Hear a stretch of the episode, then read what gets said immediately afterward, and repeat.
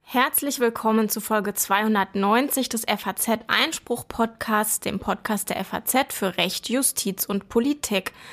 Heute ist Mittwoch, der 21. Februar 2024. Mein Name ist Anna-Sophia Lang und ich sitze in Frankfurt im Studio mit Stefan Klenner. Hi Stefan. Guten Morgen, Anna. Stefan, wir steigen in die heutige Folge ein mit einem Interview, was ich geführt habe mit, naja, Interview mit einem Gespräch, müsste man glaube ich sagen, mit unserem Kollegen Janis Holl aus dem Gesellschaftsressort. Der war nämlich bei einem Prozess am Landgericht Lübeck, der ziemlich Schlagzeilen gemacht hat. Ja, das ist tatsächlich eine ziemlich krasse Geschichte. Da geht es um einen ehemaligen oder ja, auch formal noch im Amt befindlichen Staatsanwalt, der seinen Sohn vergewaltigt hat. Das ist auch unstreitig gewesen zwischen den Beteiligten. Und die große Frage war, war er schuldfähig oder nicht? Er selber hat gesagt, er hat Sexsomnia. Das ist eine Erkrankung oder ein, ein Phänomen, wo man im Schlaf eben sexuelle Handlungen an sich selber oder an anderen vornimmt und sich danach nicht dran erinnern kann. Ob er mit dieser Argumentation durchgedrungen ist, das war Gegenstand des Prozesses und auch eures Gesprächs, was wir nachher hören. Und unser zweites Thema, da geht es um sogenannte V-Leute, also Vertrauenspersonen und um verdeckte Ermittler, die nämlich bisher im Fall der V-Leute noch gar nicht gesetzlich geregelt sind oder fast nicht gesetzlich geregelt sind in der SCPO. Und das ist ein, ja, eine jahrzehntelange Diskussion, muss man eigentlich sagen. Und jetzt gibt es aus dem Bundesjustizministerium einen neuen Anlauf, diese Sache gesetzlich zu regeln. Und da gibt's natürlich auch schon wieder ganz viel Streit drüber. Ja. Ja, wir versuchen das so ein bisschen zu sortieren. Danach bin ich mit Anatol Dutter verabredet, Zivilrechtsprofessor an der Ludwig-Maximilians-Universität in München. Da geht's um die Verantwortungsgemeinschaft, ein Projekt der Ampel. Wir gucken uns dieses neue Rechtsinstitut an und klären auch, welche rechtlichen Probleme damit eintreten könnten. Und im gerechten Urteil geht es diese Woche um einen 88 Jahre alten Mann, der eine Kreditkarte beantragt hat und die dann aber nicht bekommen hat mit Verweis auf sein Alter. Und ganz zum Schluss haben wir, da freuen wir uns, äh, mal wieder eine Hörerfrage mit dabei in der Sendung. Und ja, jetzt würde ich sagen, wir legen mal los. Und ganz zum Schluss kommt dann auch noch der Hinweis auf den Grundgesetzwettbewerb, den wir gerade bei FAZ Einspruch haben. Da geht es ja darum, dass wir Gastbeiträge suchen, wo Hörer etwas zum Grundgesetz schreiben. Wie das genau funktioniert, erklären wir auch ganz am Ende der Sendung. Es lohnt sich also auf jeden Fall bis zum Schluss dabei zu bleiben. Da war ich jetzt ein bisschen vorschnell mit meinem Wir legen los, aber jetzt legen wir wirklich los. So ist es, Anna. Es kommt immer mal wieder vor, dass Richter oder Staatsanwälte auf der Anklagebank landen.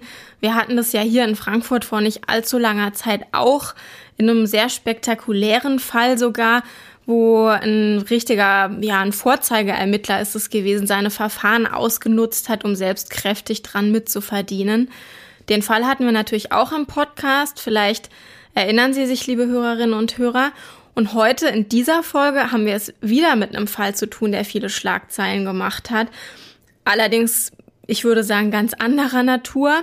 Er spielt auch nicht hier in Frankfurt, sondern er spielt in Lübeck und es geht um einen Staatsanwalt, der seinen eigenen Sohn, der damals acht Jahre alt gewesen ist, eines Nachts vergewaltigt hat, das war unstreitig im Verfahren, der sich selbst angezeigt hat und dann aber vorgetragen hat, dass er schlafgewandelt sei und sich nicht mehr daran erinnern könnte dieser Fall, der wäre schon für sich genommen angesichts dieser Ereignisse und der Erklärung dazu außergewöhnlich. Aber es kommt noch mehr dazu, nämlich, dass die Staatsanwaltschaft die Ermittlungen dreimal eingestellt hat und der Anwalt des Kindes bzw. der Mutter per Klageerzwingungsverfahren vor dem Oberlandesgericht erreicht hat, dass dann doch noch Anklage erhoben wird. So, mehr will ich jetzt erstmal noch gar nicht vorwegnehmen. Ich habe hier nämlich meinen Kollegen sitzen, Janis Holl aus unserem Gesellschaftsressort. Und der hat vor ein paar Tagen das Urteil des Landgerichts Lübeck in der Sache gehört. Ja, erstmal Janis, schön, dass du da bist. Herzlich willkommen im Einspruch-Podcast. Hi, danke. Freut mich, dass ich hier bin. Lass uns doch damit anfangen, dass du uns erst nochmal erzählst, was sich in dieser Nacht, um die es da geht, eigentlich zugetragen haben soll und was am nächsten Tag passiert ist. Ja, die Tatnacht liegt schon knapp fünf Jahre zurück. Ähm, nach der Arbeit kommt äh, der Lübecker Staatsanwalt Philipp M. nach Hause und äh, ich glaube, ähm, wir gehen noch darauf ein, in, welche, in welchem Zustand er sich da befunden hat. Ähm, auf jeden Fall ähm, hat er Alkohol zu sich genommen. Er selbst äh, hat, glaube ich, von, von Bier und Whisky gesprochen.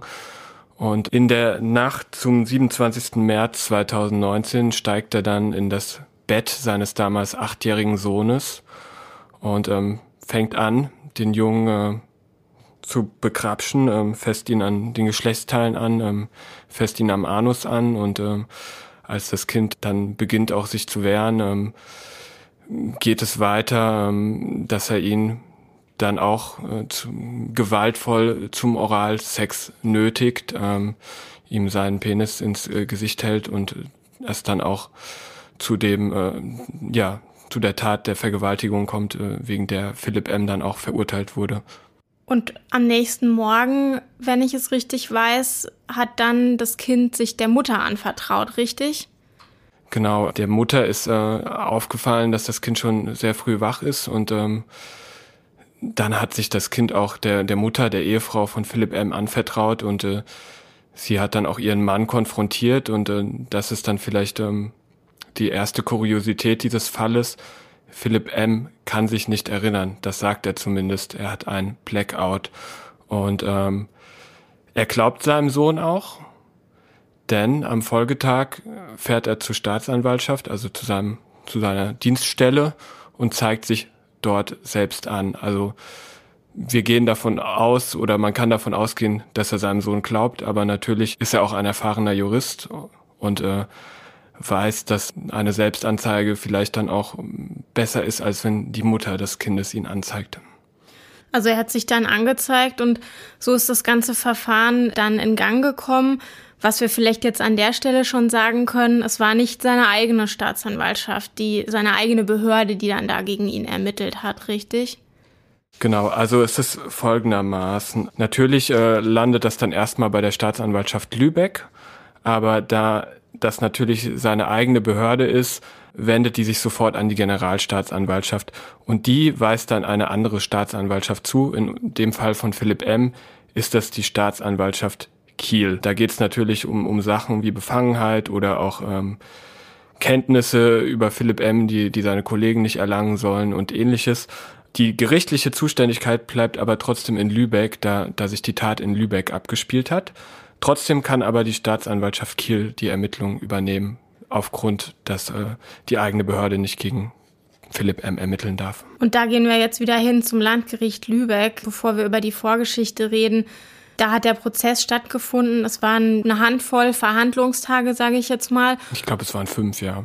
Genau, und du hast das Urteil gehört, Janis, du warst dort. Was hat denn in diesem Verfahren, in dieser Hauptverhandlung der Angeklagte oder besser gesagt, was haben seine Verteidiger zu den Vorwürfen dort gesagt vor der, vor der Strafkammer? Also der Angeklagte selbst hat sich während des ganzen Verfahrens nicht geäußert. Die Verteidigung hat aber damit argumentiert und ähm, da kommen wir jetzt auch schon äh, zur ja, kuriosen Erklärung ähm, für das Blackout von Philipp M dass ihr Mandant an einer seltenen Schlafstörung leidet, Sexsomnia. Was ist denn das? Kannst du das erklären? Ich hatte das davor noch nie gehört. Sexsomnia. Ja, ich probiere es mal laienhaft zu erklären, ähm, da ich ja auch kein Schlafstörungsexperte bin. Aber es ist tatsächlich so, dass Betroffene im Tiefschlaf, also in einem Zustand, bei dem sie nicht bei Bewusstsein sind, sexuelle Handlungen an sich oder anderen Menschen vornehmen und sich nach dem Aufwachen nicht mehr erinnern können und ich glaube, im juristischen Sinn spricht man dann wohl von einer tiefsitzenden Bewusstseinsstörung. Und in dem Fall wäre Philipp M. nicht schuldfähig. Also wenn er diese Schlafstörung gehabt hätte oder hat, wir sprechen ja dann gleich noch über das Urteil und die Urteilsbegründung, dann wäre er wahrscheinlich nicht schuldfähig gewesen. Und es gab auch in der Hauptverhandlung eine Zeugin, die diese Angaben gestützt hat von ihm. Seine Ex-Freundin, die er ja vor mehr als 20 Jahren gehabt hat. Genau, also nach meiner Kenntnis waren die beiden ein Paar von äh, 2002 bis 2004, also Anfang der Nullerjahre. Und diese Zeugin, diese Ex-Freundin ist ebenfalls äh, eine Juristin. Ich glaube, damals waren sie beide noch im Jurastudium oder am Anfang ihrer juristischen Karriere. Mittlerweile ist sie auch äh, eine angesehene Juristin, also auch vom Fach. Das ist vielleicht nicht ganz unwichtig.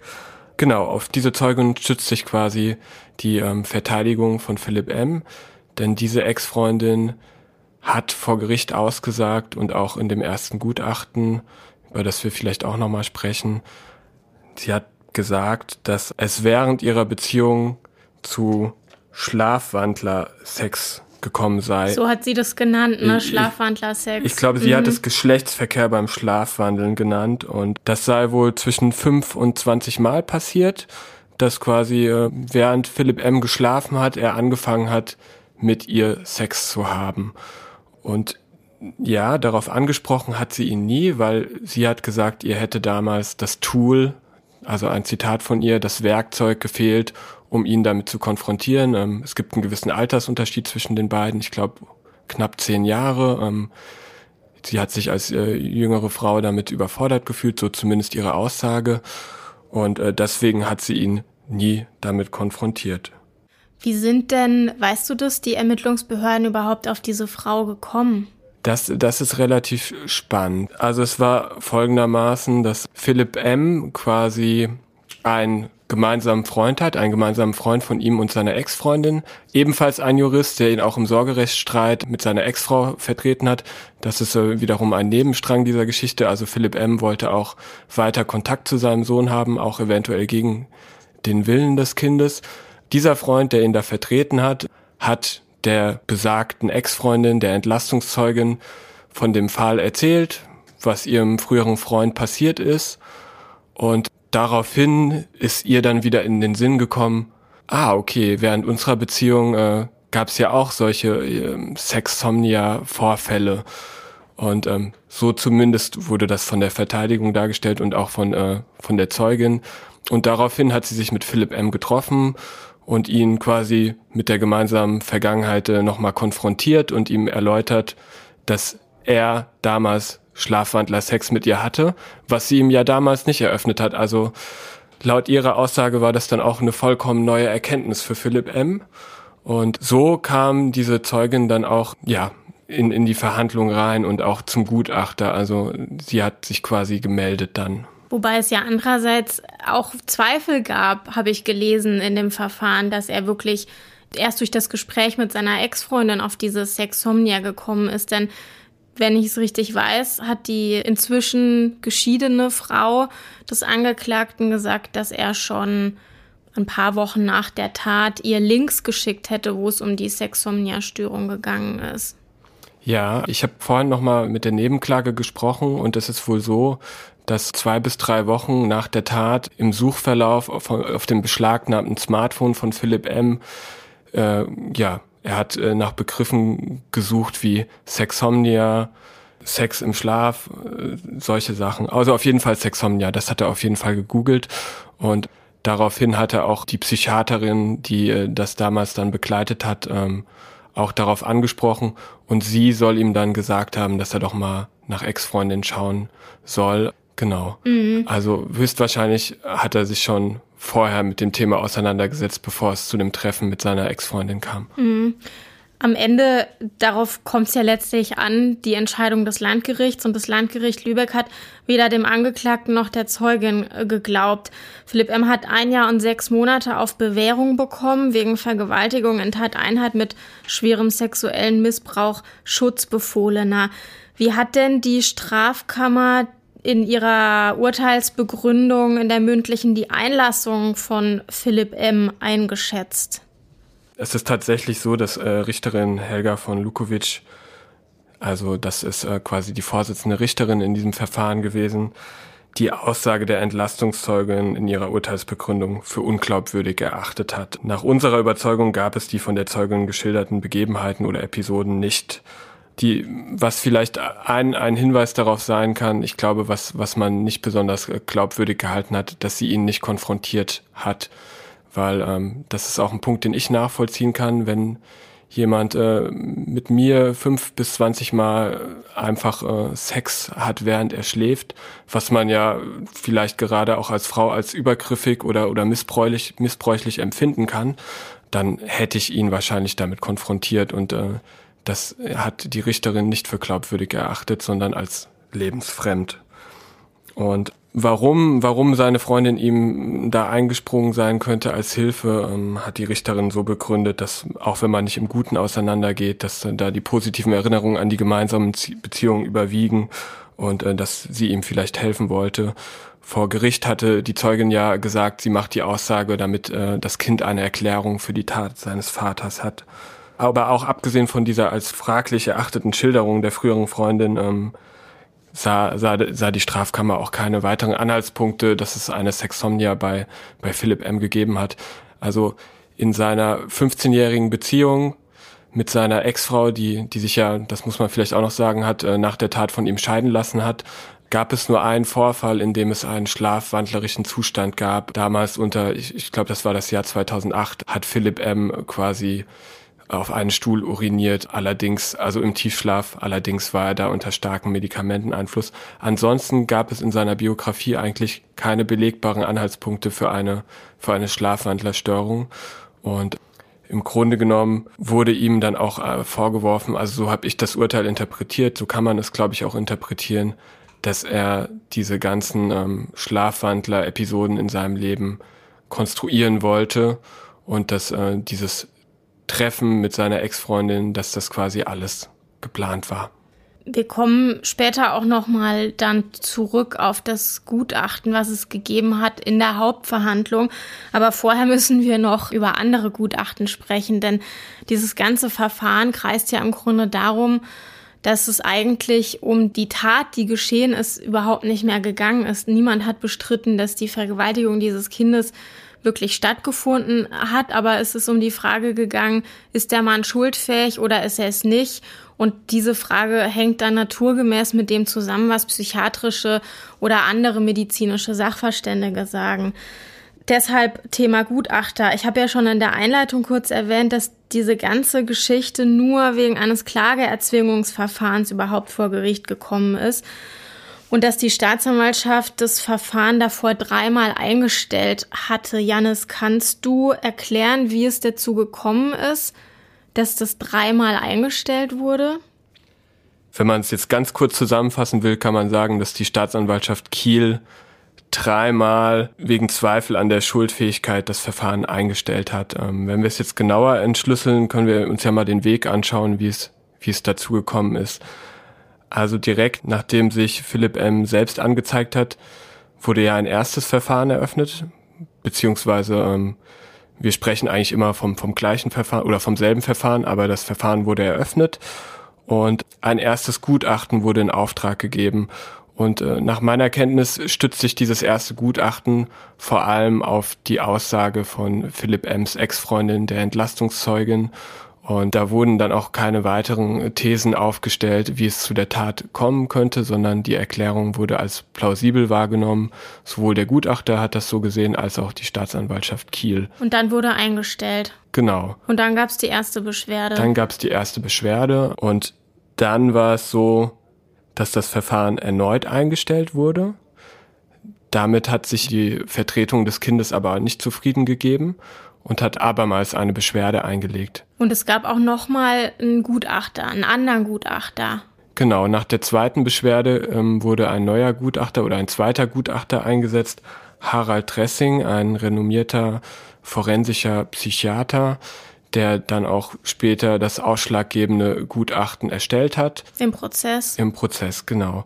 Die Staatsanwaltschaft Kiel hat aber auch in diesem Gutachten immer noch die Möglichkeit gesehen, dass, äh, dass die Sexsomnia-These quasi möglich ist. Laut dem Staatsanwalt Herr Bieler, mit dem ich gesprochen habe, hat er das Gutachten so interpretiert, dass es sowohl möglich als auch nicht möglich sein kann, dass Philipp M. an dieser Schlafstörung leidet und deswegen sah er es nicht als erachtet, dass es zu einer Verurteilung kommen wird. Und aufgrund dessen Annahme wurde das Verfahren dann abermals eingestellt, zum dritten Mal. Ja, und dann kam eben irgendwann der Punkt, an dem der Anwalt des Kindes oder der Mutter dieses Klageerzwingungsverfahren angestrengt hat. Und da, weil man damit jetzt auch nicht alle Tage zu tun hat, müssen wir vielleicht nochmal den Hintergrund erklären. Also durch so ein Klageerzwingungsverfahren kann eine eine Person, die durch eine Straftat verletzt ist, die gerichtliche Überprüfung einer Verfahrenseinstellung durch die Staatsanwaltschaft erreichen. Und diese Überprüfung, die erfolgt immer durch das OLG. Die Voraussetzungen dafür sind, dass die Einstellung nicht nach 153 oder 154 erfolgt sein darf, also wegen Geringfügigkeit beziehungsweise fehlendem öffentlichen Interesse an der Strafverfolgung, beziehungsweise wegen ja, einer deutlich höheren Straferwartung in einem anderen Verfahren, sodass die mögliche Strafe in diesem Fall nicht mehr beträchtlich ins Gewicht fällt. Außerdem ist die Vorgabe, es gibt einen, einen Rechtsanwaltszwang, sage ich jetzt mal. Dieser Antrag muss von einem Rechtsanwalt gestellt werden und es gibt viele Formvorschriften der Antrag, der kann jetzt nicht bloß sagen, ja, lesen Sie nach, was in der Akte steht, sondern es müssen ganz konkret die Tatsachen benannt werden, die die Anklageerhebung begründen sollen. Und er muss auch die Beweismittel angeben. So ist es in der StPO geregelt.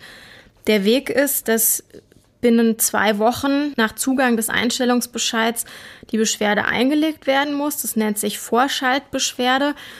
Und dieser Vorschaltbeschwerde hilft entweder die Staatsanwaltschaft ab oder wenn sie nicht abhelfen will, legt sie der Generalstaatsanwaltschaft zur Entscheidung vor.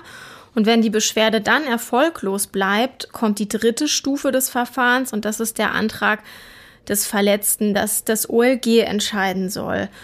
Und dann kommt es darauf an, ob das OLG einen hinreichenden Tatverdacht sieht. Wenn es den sieht, muss die Staatsanwaltschaft anklagen. Es gibt ein paar tausend solcher Verfahren im Jahr, das ist aber im niedrigen Tausenderbereich und die OLGs informieren in der Regel über sowas nicht. Auch hier, Janis, ähm, hast du ja die Auskunft bekommen, als du gefragt hast, dass wir keine Auskunft bekommen, weil es sich nicht um eine verfahrensabschließende Entscheidung gehandelt hat und weil das Strafverfahren noch nicht äh, beendet sei, also noch laufe. Und im Übrigen sei man ja auch nicht mehr die aktenführende Behörde. Sowas lieben wir Journalisten natürlich. Auf jeden Fall ist es aber so, dass bei so einem Klageerzwingungsverfahren der Prüfungsmaßstab für das OLG sehr, sehr streng ist und dass die Verfahren nur sehr, sehr selten Erfolg haben. Aber in diesem Fall hat es Erfolg gehabt und so ist das Verfahren dann am Landgericht Lübeck auch eröffnet worden. Und Janis, jetzt lass uns noch mal über den Gutachter reden der jetzt in der Hauptverhandlung da bestellt worden ist vom Landgericht, der auch schon das zweite Gutachten im Ermittlungsverfahren erstellt hat. Dieser Gutachter ist ja dann zu dem Ergebnis gekommen, auf das sich die Richter gestützt haben. Kannst du das nochmal erzählen, was, was er da genau vorgetragen hat? Ähm, jetzt stellt sich natürlich dann auch die Frage, ähm, warum hat Philipp M., der ähm, das hat auch der, der zweite Gutachter bestätigt, ähm, der keine pädosexuellen ähm, oder pädophilen Neigungen hat. Warum hat er seinen achtjährigen Sohn missbraucht? Die Sexomnia-Störung, davon geht das Gericht aus, davon geht die Strafkammer aus, liegt nicht vor. Warum hat er es dann gemacht? Und ähm, da kommt der zweite Gutachter zu einer Erklärung, die sich dysfunktionale Bewältigungsstrategie nennt. Man muss wissen, dass es eine Störung, bei der quasi jemand, der seine Macht, also ein erwachsener Mensch, der vorher, sage ich mal, sein Leben unter Kontrolle hat und äh, jetzt gerade einen Kontrollverlust erleidet, dass er sich dieses äh, Machtgefühl zurückholt, indem er Macht über andere ausübt. Ähm, die Richterin hat das in einem Satz ganz gut zusammengefasst. Der gewaltsame Missbrauch des Sohnes gab ihm für einen Moment das Machtgefühl zurück. Wenn wir uns die Lebenssituation von Philipp M. anschauen, seine Ehe war am Ende, also auch schon vor der Tat. Beruflich war auch, also er sah sich in einer sehr bedrohlichen Situation beruflich. Das geht auch aus den Aussagen seiner Vorgesetzten hervor.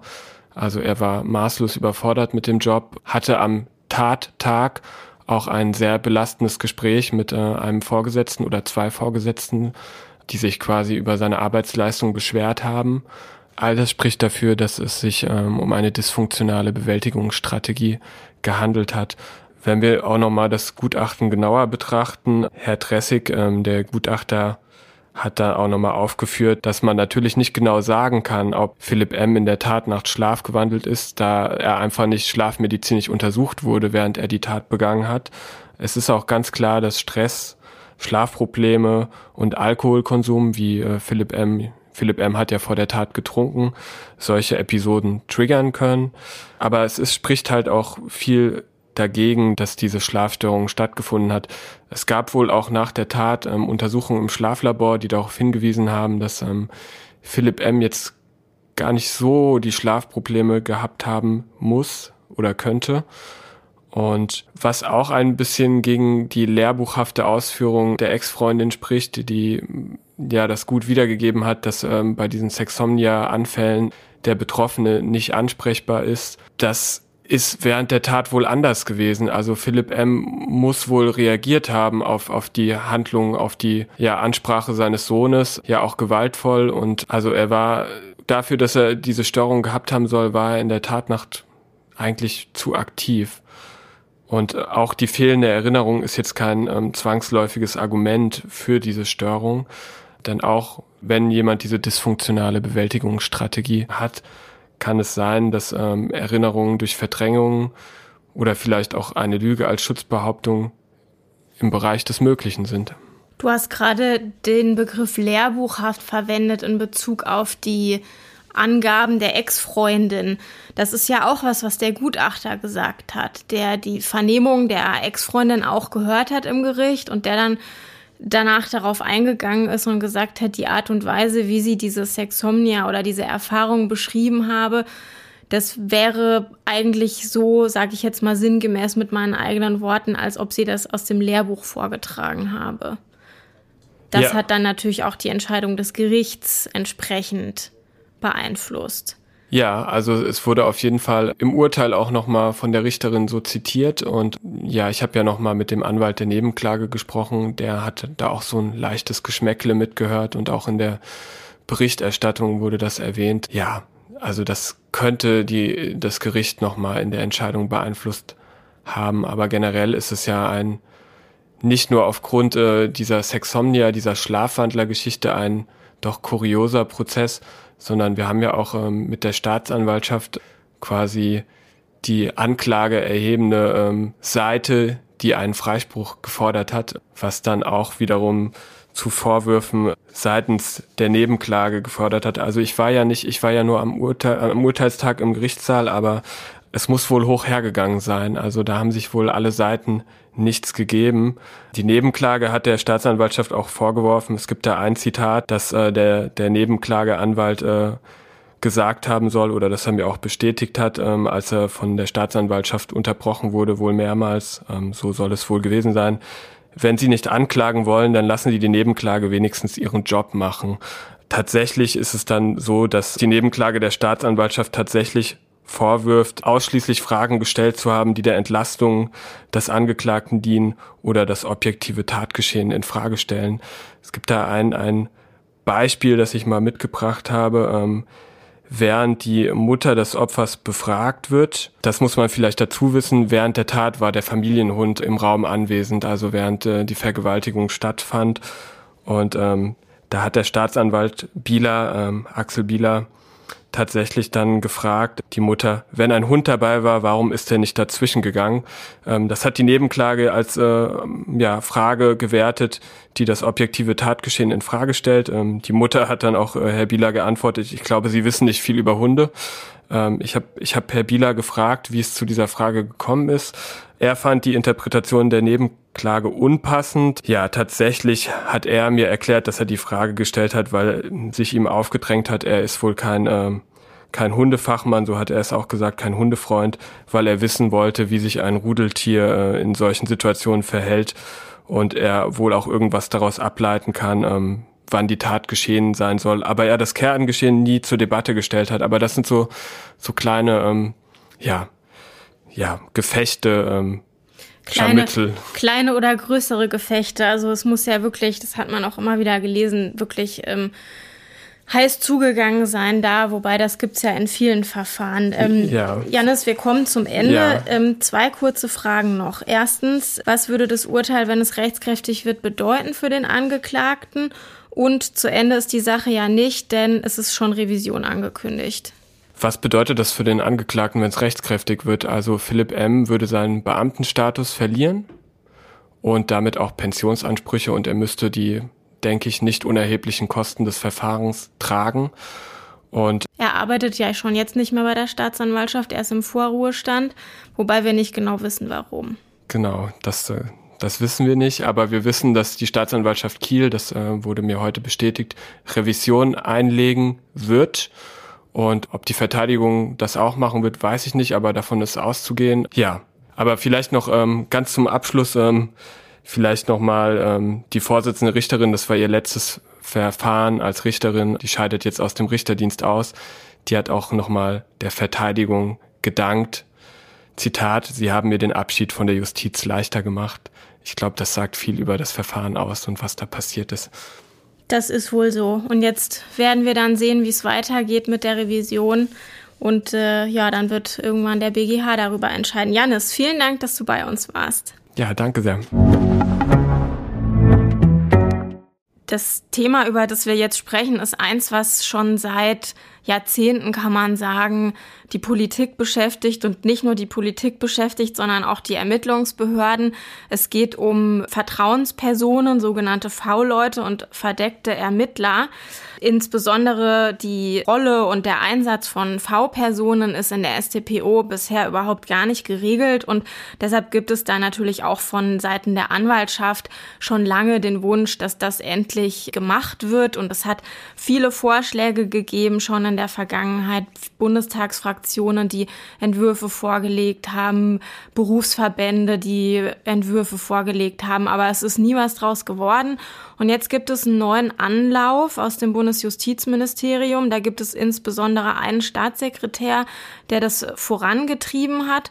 Und da ist im Dezember, kurz vor Weihnachten, der Referentenentwurf vorgelegt worden zu eben der Frage, wie man das neu regeln sollte. Ja, und da gibt's jetzt natürlich auch schon wieder ganz viel Diskussionen darüber. Die Polizei äußert sich, die Generalstaatsanwälte, Richterverbände und so weiter und so fort und natürlich auch Landespolitiker. Und ich würde gern einsteigen damit, dass wir vielleicht erstmal erklären, was sind eigentlich verdeckte Ermittler und was sind V-Personen. Denn da gibt's ja Unterschiede. Also die verdeckten Ermittler, das sind Polizisten, die in eine Struktur eingeschleust werden, sozusagen mit veränderter Identität. Das nennt sich dann Legende, so steht es tatsächlich auch im Gesetz drin. Und deren Einsatz ist in der StPO geregelt in 110a. Da ist ähm, geregelt, dass sie eingesetzt werden dürfen zur Aufklärung von Straftaten, wenn es zureichende tatsächliche Anhaltspunkte gibt, dass Straftaten von erheblicher Bedeutung begangen worden sind. Das ist zum Beispiel BTM oder Waffenhandel. Staatsschutz, ähm, BTM meint Betäubungsmittel, ne? Genau, Drogenkriminalität und so weiter und so fort. Und äh, da ist auch dargelegt, dass die Aufklärung auf andere Weise aussichtslos oder, oder wesentlich erschwert sein muss, damit man so verdeckte Ermittler einsetzen darf. Und was auch noch wichtig ist zu erwähnen an der Stelle, dass die Staatsanwaltschaft dem Einsatz zustimmen muss. So ist es bisher geregelt. Und wenn es gegen einen bestimmten Beschuldigten geht oder der Ermittler, der Verdeckte, eine nicht allgemein zugängliche Wohnung betritt, dann muss das Gericht zustimmen. Also da gibt's an der Stelle einen Richtervorbehalt. Und diese beiden Institutionen, die Staatsanwaltschaft und das Gericht, können auch die Offenlegung der Identität verlangen. Das ist bei V-Personen, Stefan, alles nochmal ein bisschen anders, worauf sich da die Behörden stützen können. Ja, das ist so, Anna. Es ist so, dass bei den V-Leuten es nur eine Generalklausel gibt, die da herangezogen wird, um deren Tätigkeit zu legitimieren. Das ist eine Generalklausel, die auch noch für ganz andere Ermittlungsmaßnahmen herangezogen wird. Paragraph 163 Absatz 1 Satz 2 StPO Da steht sehr allgemein formuliert drin, zu diesem Zweck sind Sie, damit sind die Ermittlungsbehörden gemeint, befugt, alle Behörden um Auskunft zu ersuchen, bei Gefahr im Verzug auch die Auskunft zu verlangen, sowie Ermittlungen jeder Art vorzunehmen, soweit nicht andere gesetzliche Vorschriften ihre Befugnisse besonders regeln. Also man merkt schon an diesem Nachsatz, das ist so eine Auffangklausel, eine Generalklausel und äh, das Wort V-Leute, das taucht da überhaupt nicht auf. Und die Rechtsprechung hat dann natürlich auch Regeln entwickelt, Kriterien aufgestellt, wie sozusagen mit dieser Generalklausel der Einsatz von V-Leuten begründet werden kann. Also es ist nicht so, wenn die bisher im Einsatz waren, dass die sich im total rechtsfreien Raum befinden.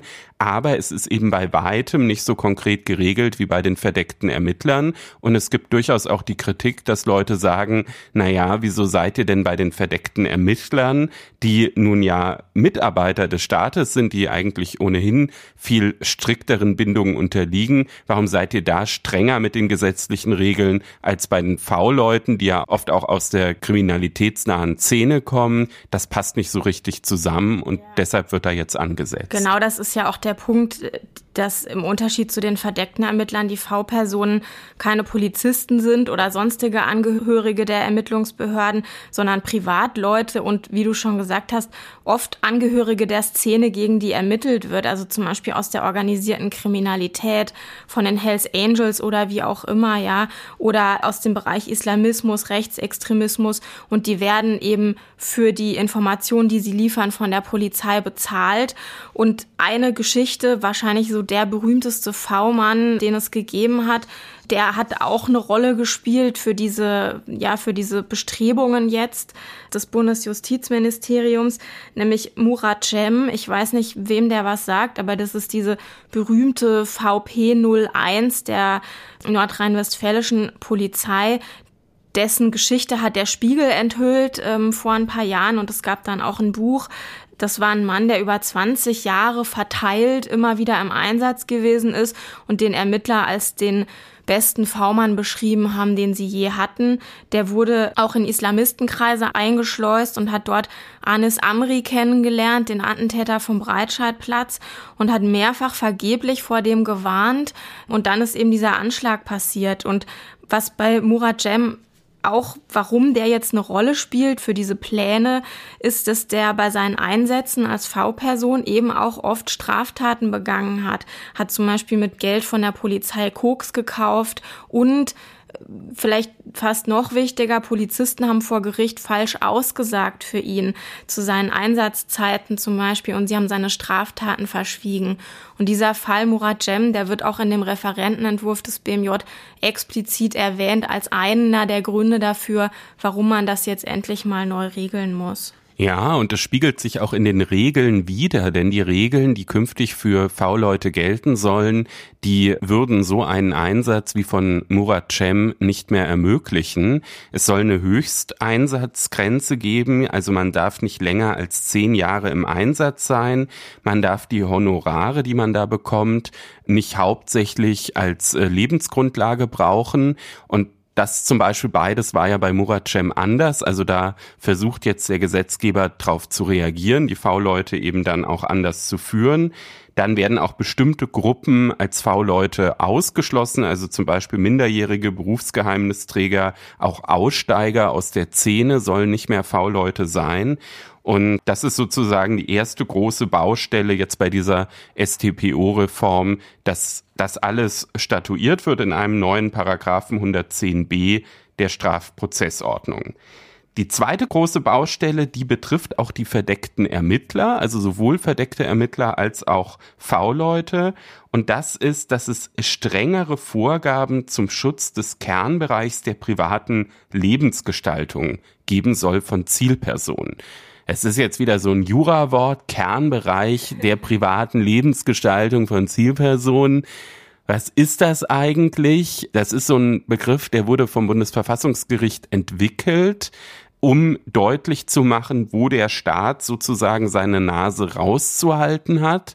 Geht da immer um den Teil der Privat- und der Intimsphäre, ja, ich sag mal, wo es so richtig spicy wird, also wenn man irgendwelche intimen Wünsche hat, höchstpersönliche Gedanken, So eine richtige Musterdefinition gibt's aber nicht, weil das immer sehr dann auch auf den Einzelfall ankommt. Ich sag mal, ein Indiz in der Juraklausur war immer, wenn es irgendwie ums äh, um Sex geht, aber kein Sexualdilekt in ähm, Rede steht, dann ist das so ein so ein Warnzeichen, dass da möglicherweise jetzt dieser Bereich überschritten werden kann.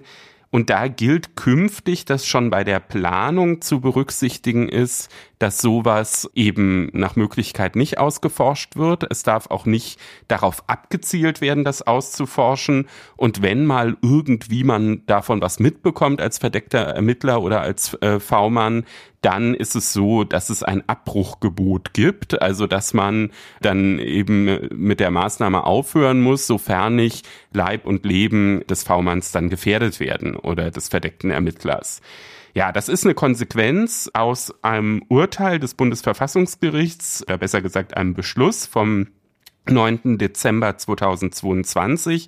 Damals wurden Teile des Polizeigesetzes in Mecklenburg-Vorpommern verworfen und da wurde eben dann auch gefordert, dass dieser Kernbereich der privaten Lebensgestaltung von Zielpersonen besser geschützt wird. Und das ist natürlich damals nur für Mecklenburg-Vorpommern einschlägig gewesen. Die Wertungen lassen sich aber auf Bundesebene übertragen und da versucht der Bundesjustizminister jetzt Konsequenzen zu ziehen. Ja, genau. Das ist so, denn das BMJ betont auch, dass man einfach eine richtige gesetzliche Regelung braucht, um Rechtssicherheit zu schaffen, weil man eben diese Problematik hat, ich sage jetzt mal bei den V-Leuten noch mehr als bei den verdeckten Ermittlern, dass die, die Geheimhaltungsinteressen, die es gibt, auch um die Identität äh, dieser Person zu schützen, eben mit den, mit den gerichtlichen Aufklärungspflichten kollidieren können. Und das ist ein wichtiges Anliegen, also einerseits eben die Transparenz von, von Justizhandeln und von staatlichem Handeln und aber auf der anderen Seite natürlich, dass man ja doch Ermittlungserfolge auch haben will und dass man auch vernünftig ermitteln will und auch die, die vernünftigen und, und nützlichen Instrumente den Ermittlern an die Hand geben will. Also da die Balance zu finden, das ist der Wunsch. Ob das jetzt dieser Entwurf schafft oder am Ende das Gesetz schaffen wird, darüber sprechen wir gleich noch.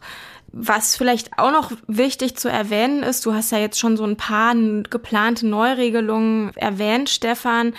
Ein ganz wichtiger Punkt in Bezug auf V-Personen oder eigentlich auf beide ist die Frage gewesen, wann dürfen die eigentlich zu strafbarem Verhalten verleiten, also die Tatprovokation.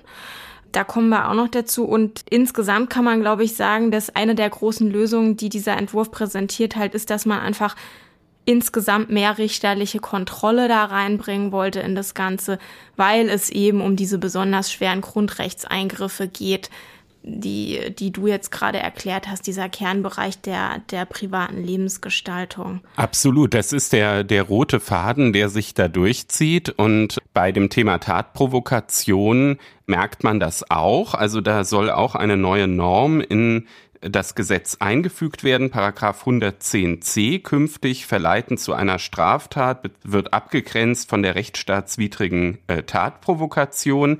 Da muss man natürlich auch sagen, das ist jetzt auch nicht völlig neu. Es ist neu im Gesetz, aber natürlich gab es das auch schon vorher. Und da geht es ja immer um die Frage, wenn man sich in einem bestimmten Milieu quasi befindet, vor allem, ich sag mal, Drogenszene, Waffenhändlermilieu, da kommt es manchmal vor, dass man, um dazu zu gehören, bestimmte Dinge tun muss, die problematisch sind von der Rechtsordnung. Und da gilt eben der Grundsatz, der wurde lange in der Rechtsprechung entwickelt, dass eben das Verleiten zu einer Straftat dann zulässig ist, wenn eigentlich die Person das sowieso schon machen wollte, es also eigentlich nur noch so einen kleinen Schubs braucht, sage ich mal im übertragenen Sinne, und wenn auch die Tat, zu der da verleitet wird, in einem angemessenen Verhältnis zu der Schwere der Tat, die eigentlich im Fokus der Ermittler steht, sich befindet. Also wenn da ja einfach ein gesundes Verhältnis ist, dann ist es zulässig. Ist es nicht der Fall, handelt es sich eben um diese rechtsstaatswidrige Tatprovokation und das ist dann ein Verfahrenshindernis. Das heißt, wenn es dazu gekommen ist, dann darf das Ganze äh, nicht geahndet werden. Und auch das war eben bisher quasi nur Richterrecht und soll jetzt eben normiert werden. Man muss allerdings sagen, dass es in einer sehr strikten Form normiert wird. Also es wird eben gesagt, die rechtsstaatswidrige Tatprovokation ist immer ein Verfahrenshindernis. Bis 2015 war es so, dass der Bundesgerichtshof das noch anders gesehen hatte. Der hat das auf Strafzumessungsebene dann äh, berücksichtigt. Dann gab es Rechtsprechung ähm, des Europäischen Gerichtshofs für Menschenrechte, der gesagt hat, es ist schon so, dass das auch ein Verfahrenshindernis sein kann. Allerdings blieb dann immer so ein bisschen offen, ist es jetzt immer ein Verfahrenshindernis oder nur in bestimmten Fällen? Kann man nicht in bestimmten Fällen doch diese Strafzumessungslösung des äh, BGH äh, äh, machen? Und äh, der Bundesjustizminister, der hat da sozusagen jetzt die strikte Linie übernommen. Der hat gesagt, rechtsstaatswidrige Tatprovokation ist immer ein Verfahrenshindernis was natürlich dann gravierende Folgen auch für die, für die Strafverfolgung haben kann.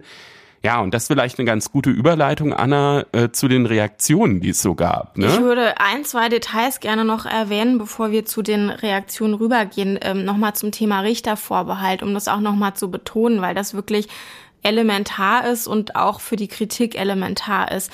Es soll insgesamt das sieht dieser Entwurf vor, für den, für den Einsatz einer V-Person schon einen Richtervorbehalt geben. Also ohne, dass ein Richter das entschieden hat, geht es überhaupt, soll es Stimmt, überhaupt das ist gar sehr nicht wichtig, mehr, das nochmal zu sagen, ja. soll es überhaupt gar nicht mehr gehen und es soll eben auch eine regelmäßige, regelmäßige richterliche Kontrolle dieses Einsatzes geben. Ja. Ähm, also das, das war eben davor nicht so gewesen und was auch noch dazu kommt, sind umfangreiche Berichtspflichten und Dokumentationspflichten für die V-Personen als auch für die verdeckten Ermittler und eben dann auch für die VP-Führer. Das ist auch eine ganz wichtige Neuerung. Und dann noch ein weiterer Aspekt, der viel diskutiert wird, ist die Frage eben, wenn wir V-Personen haben, die ja, wie wir wissen, oft aus dem OK-Milieu selber kommen oder sowas, ja, weil es eben gar nicht anders geht. Die haben dann oft Vorstrafen. Das geht auch oft nicht anders, weil wer soll ein vernünftiger Informant sein, der nicht wirklich in der Szene als, sage ich mal, realistischer Teil dieser Szene, mit dem man spricht und dem man was erzählt, anerkannt ist. Und da ist die Debatte, ähm, ja, welche Vorstrafen akzeptieren wir denn? Akzeptieren wir Freiheitsstrafen und für welche Taten und so weiter? Und da sagt jetzt dieser Entwurf, dass Verurteilung zu Freiheitsstrafen diesem VP-Einsatz nicht entgegenstehen, außer es waren Meineid oder falsche Verdächtigung. Aber wenn es Verurteilungen zu Freiheitsstrafen gegeben hat, dann muss der Einsatz besonders begründet werden. Der Entwurf betont das auch, dass die Behörden halt angewiesen sind auf Leute, die Zugang zu bestimmten Szenen haben und so weiter. Ja, das wird ja schon erwähnt, aber jetzt gibt es natürlich auch Leute, die sagen, das geht noch nicht, das geht noch nicht weit genug, das mu da muss man die Grenzen irgendwie noch noch strenger sehen, denn man muss ja schon irgendwie auch sichern, dass die Leute verlässlich sind und man kann jetzt auch nicht jeden jeden da einfach als V-Person einsetzen. Ja, ich finde das total spannend, wie unterschiedlich die Reaktionen auf diesen Gesetzentwurf sind. Also du sagst völlig zu Recht, manche sagen, man müsste da eigentlich noch strenger sein. Aber man findet wirklich in den Statements, die wir beide uns vorher so ein bisschen vor der Sendung auch angeguckt haben, eine komplette Meinungsbandbreite. Ja, das ist so. Und ich sage jetzt mal wenig überraschend, verläuft die Trennlinie schon sehr stark zwischen Anwaltschaft und Ermittlungsbehörden. Das kann man, glaube ich, so sagen, ne? Das kann man so sagen. Vielleicht fangen wir bei der, bei der Anwaltschaft an. Also es gibt einen großen Fan dieses ganzen Entwurfs. Äh, das ist der Deutsche Anwaltverein. Äh, der äußert sich eigentlich rundum positiv. Die Bundesrechtsanwaltskammer, die ist schon etwas differenzierter. Die sagt, es ist gut, dass es jetzt eine spezialgesetzliche Grundlage für den Einsatz von V-Leuten gibt. Und insbesondere der Richtervorbehalt ist ganz, ganz wichtig, sagen die. Aber sie kritisieren, dass die Voraussetzungen und Grenzen für den Einsatz bei der Tatprovokation, was ich eben schon angesprochen habe, dass das etwas ausfüllungsbedürftig sei und auch über die Rechtsprechung des EGMR und BGH hinausgeht. Also die teilen quasi ihre Stellungnahme so in zwei unterschiedliche Arten. Das mit den V-Leuten finden sie ganz gut und das bei der Tatprovokation, da sagen sie, da war vielleicht ähm, das Bundesjustizministerium ein bisschen zu streng. Und in der Justiz sieht's noch ganz anders aus, Anna. Ne? Also in der Justiz äh, sowieso, aber ich würde vielleicht erst noch mal mit der Polizei anfangen, denn die steht ja ganz am Anfang von dem Stimmt, Ganzen, sage ja. ich mal. Die Gewerkschaft der Polizei ähm, schreibt, dass sie erhebliche Bedenken hat, jetzt mal wenig überraschend, gegen diesen Entwurf. Und ähm, da will ich Ihnen, liebe Hörerinnen und Hörer, ein sehr schönes Zitat nicht vorenthalten des stellvertretenden Vorsitzenden der GDP. Und zwar hat der gesagt, wer Informationen aus der Hölle möchte, der darf nicht die Engel fragen. Und das fasst, glaube ich, die Sicht der Polizei auf diesen Entwurf ganz gut zusammen. Die sagen, dass das natürlich erhebliche Auswirkungen hätte auf die Arbeit der Sicherheitsbehörden und dass sehr wertvolle Erkenntnisse gerade im Bereich der organisierten Kriminalität verloren gehen würden und dass es ohne VPs in manchen Bereichen einfach nicht möglich ist zu ermitteln. Und ähnlich äußert sich auch der BDK, der Bund der Kriminalbeamten. Die sehen eine große Gefahr für die Enttarnung von VPs Budgets angesichts dieser Bericht und Berichts- und Dokumentationspflichten, die ich vorher erwähnt habe, weil diese Sachen, die dann da erfasst werden, eben vor Gericht abgefragt werden könnten. Das, das befürchtet, ja, befürchtet der BDK und die sagen halt auch, dass sich einfach keine Person mehr für diesen Einsatz als V-Person anbieten wird und dann das Einsatzinstrument nicht mehr nutzbar sein wird von der Polizei und das ist auch was, weil du, äh, Stefan, nach Justiz gefragt hast, was die Generalstaatsanwälte ja sagen. Also die sind sich alle einig ähm, aus allen Bundesländern und haben eine ziemlich gepfefferte Stellungnahme oder Pressemitteilung da verfasst und ähm, das hat auch ist auch wirklich rumgegangen, was die da gesagt haben, weil die weil die, die diese Neuerungen überflüssig praxisfern und ermittlungshindernd nennen und darin eigentlich eine faktische Abschaffung von V-Leuten sehen. Ich habe neulich den hessischen Generalstaatsanwalt Thorsten Kunze getroffen auf einem Termin und der hat das dort auch genau so formuliert, also eine faktische Abschaffung, die, die einfach Schwerkriminellen in die Hände spielt, auch im Bereich politische Kriminalität, wo ja gerade jetzt im Moment da eigentlich die Herausforderungen steigen. Ja, wo sie sich auch dran stören, ist an diesen Dokumentationspflichten. Also es soll ja künftig dann auch so eine Wortprotokollpflicht geben bei den äh, Treffen zwischen einem V-Mann und dem Führer des V-Manns, ja, also von der, von der Ermittlungsbehörde, eben auch um so eine Kumpanei wie in dem Fall Murat Cem äh, zu verhindern. Da sagt aber äh, einfach diese Stellungnahme der Generalstaatsanwälte, das sei völlig praxisfern. Typischerweise finden solche Treffen nicht in einer, ich zitiere, geordneten Bürosituation statt, sondern eben auf andere Weise. Und da regen sie sich ziemlich drüber auf, wenn man dann parallel ein Wortprotokoll führen soll. Das ist auch ein Punkt, den sie mit dem Richterbund teilen. Der Richterbund kritisiert das alles nicht ganz so stark. Allerdings sagt er auch, der Bundesjustizminister schießt über das Ziel hinaus. Und diese überbordenden Dokumentationspflichten, auch das ist wieder ein Zitat, werden vom Richterbund gerügt. Ja, das ist so. Und es haben sich auch Landespolitiker, erste Landespolitiker schon schon zu Wort gemeldet dagegen. Also hier in Hessen zum Beispiel der Innenminister und der Justizminister, die beide, sage ich jetzt mal, ihren Leuten in Anführungsstrichen folgen, den Polizisten und den und den Staatsanwälten und sagen, da halten sie auch gar nichts von. Und ähm, das haben auch die, ist auch in Bayern schon so signalisiert worden aus dem Innenministerium. Also da hebt, da regt sich schon in den Ländern auf jeden Fall jetzt zumindest teilweise äh, da erheblicher Widerstand dagegen und ja, dieser Entwurf, der geht es natürlich, sage ich mal, in die Beratung, in Anführungsstrichen, da wird jetzt diskutiert, da wird jetzt alles angehört, da werden die Stellungnahmen ähm, abgegeben und gelesen und diskutiert. Und was dann am Ende dabei rauskommt, das wird man dann irgendwann sehen. Das wird noch dauern. Ja, ich bin da sehr gespannt. Also die sind gerade dabei, im Bundesjustizministerium diese Stellungnahmen auszuwerten und haben auch angekündigt, dass sie dann gegebenenfalls den Entwurf nochmal anpassen. Danach geht er ja auch noch ins Parlament, wo noch weitere Anpassungen äh, möglich sind.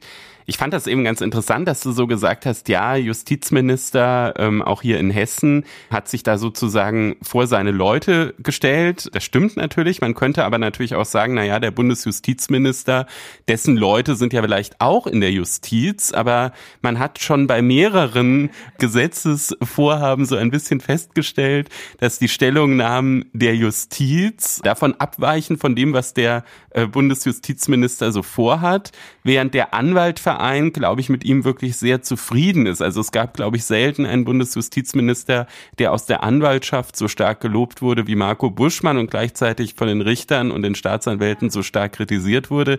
Das ist ein roter Faden, den wir schon bei ganz vielen Gesetzesinitiativen beobachtet haben und der sich auch hier wieder zeigt. Das Bundesjustizministerium arbeitet gerade an einem Gesetzentwurf zur Verantwortungsgemeinschaft. Anfang des Monats hat Bundesjustizminister Buschmann bereits Eckpunkte für das neue Rechtsinstitut vorgestellt. Vorgesehen ist, dass künftig bis zu sechs Personen auf diese Weise ihr Näheverhältnis notariell beurkunden lassen können. Über das Projekt der Ampelregierung spreche ich heute mit Professor Anatol Dutter. Er ist Inhaber des Lehrstuhls für bürgerliches Recht, internationales Privatrecht und Rechtsvergleichung an der Ludwig-Maximilians-Universität München und uns heute aus den Vereinigten Staaten zugeschaltet. Guten Tag, Herr Professor Dutter.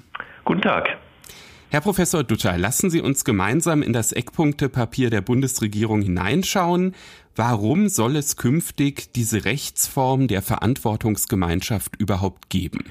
Ja, also die Idee, jedenfalls soweit man das aus dem Eckpunktepapier entnehmen kann, ist es ja wirklich nur ein, ein Eckpunktepapier, das äh, nur so einige Fragen anreißt, also nicht ins, ins Detail geht. Deswegen ist es nicht so ganz klar, was genau eigentlich die Bundesregierung vor Augen hat. Das ist auch eigentlich das große Problem meines Erachtens, dass man nicht so richtig sieht, wo eigentlich hier der Regelungsbedarf besteht. Die Bundesregierung, konkret das Bundesjustizministerium, hat meines Erachtens hier ganz viele unterschiedliche Fallgestaltungen vor, vor Augen, wobei man in den meisten Fallgestaltungen durchaus auch nach, nach geltendem Recht die Rechtsfolgen herbeiführen kann, die nun das Eckpunktepapier vorsieht. Das Eckpunktepapier hat ja so, so ein modulares System, also die Partner einer Verantwortungsgemeinschaft ich glaube, man nennt die Leute dann wahrscheinlich äh, Verantwortungsgemeinschaftler. Die können sich sozusagen aus einem Menü äh, Sachen auswählen. Und die meisten dieser Dinge kann man eigentlich äh, derzeit bereits vertraglich oder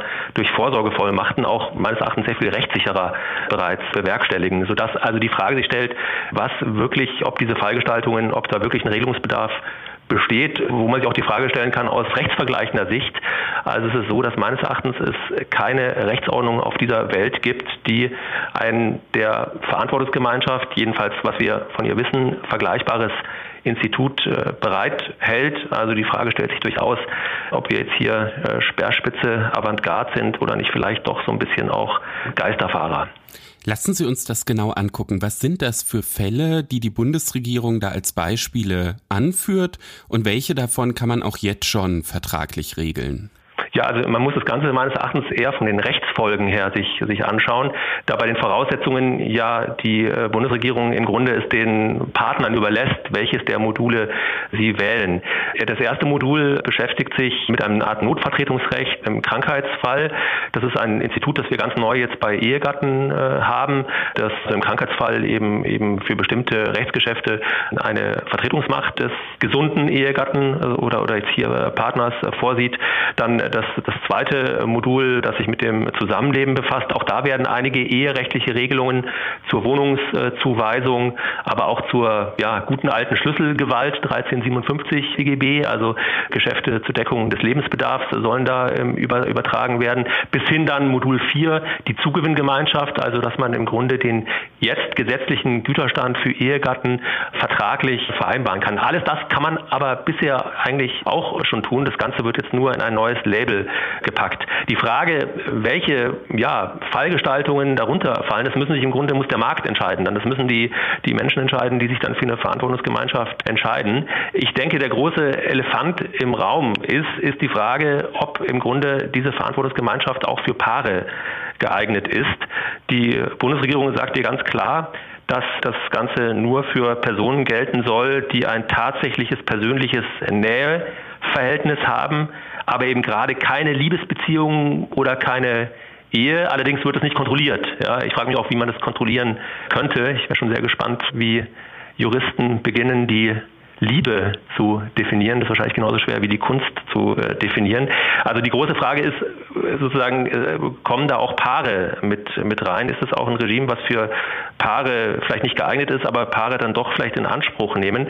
Und da zeigt, wenn man ins Ausland schaut, haben wir da schon durchaus ähm, Erfahrungen. Das wäre so eine Art der Ehe Light dann, also wo so einzige, einzelne Elemente aus dem ehelichen Regime rausgepickt werden und für nicht verheiratete Paare geöffnet äh, werden, die eben dafür optieren können.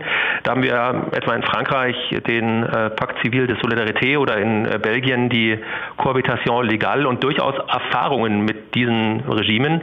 Und zwar nicht nur gute Erfahrungen. Also diese Regime haben in den ja, beiden genannten Rechtsordnungen durchaus eine ziemliche Sogwirkung entfaltet. Also wenn man sich jetzt mal in Frankreich anschaut, 2019 haben wir 225.000 Eheschließungen und 196 1000 Pakt Zivil wurden begründet in demselben äh, Zeitraum. Also man sieht, dass sehr viele Paare für dieses Regime optieren, für ein Regime, was eigentlich für sie nicht geeignet ist, weil es eben keinen umfassenden Schutz gerade für den wirtschaftlich schwächeren Partner vorsieht. Und das hat durchaus auch, muss man sagen, vielleicht sogar ganz gravierende Fernwirkungen. Wir haben gerade in Frankreich neuere Studien, die darauf hinweisen, dass wir einen ganz erheblichen Gender Wealth Gap haben, also eine äh, Ungleichverteilung von Vermögen zwischen Männern und Frauen, was in Frankreich eigentlich verwunderlich ist, weil dort der Zugang zum Arbeitsmarkt für Frauen sehr viel früher gleich ausgestaltet war wie auch für, für Männer. Und eine der Vermutungen ist, dass das vielleicht auch am Pax liegen könnte,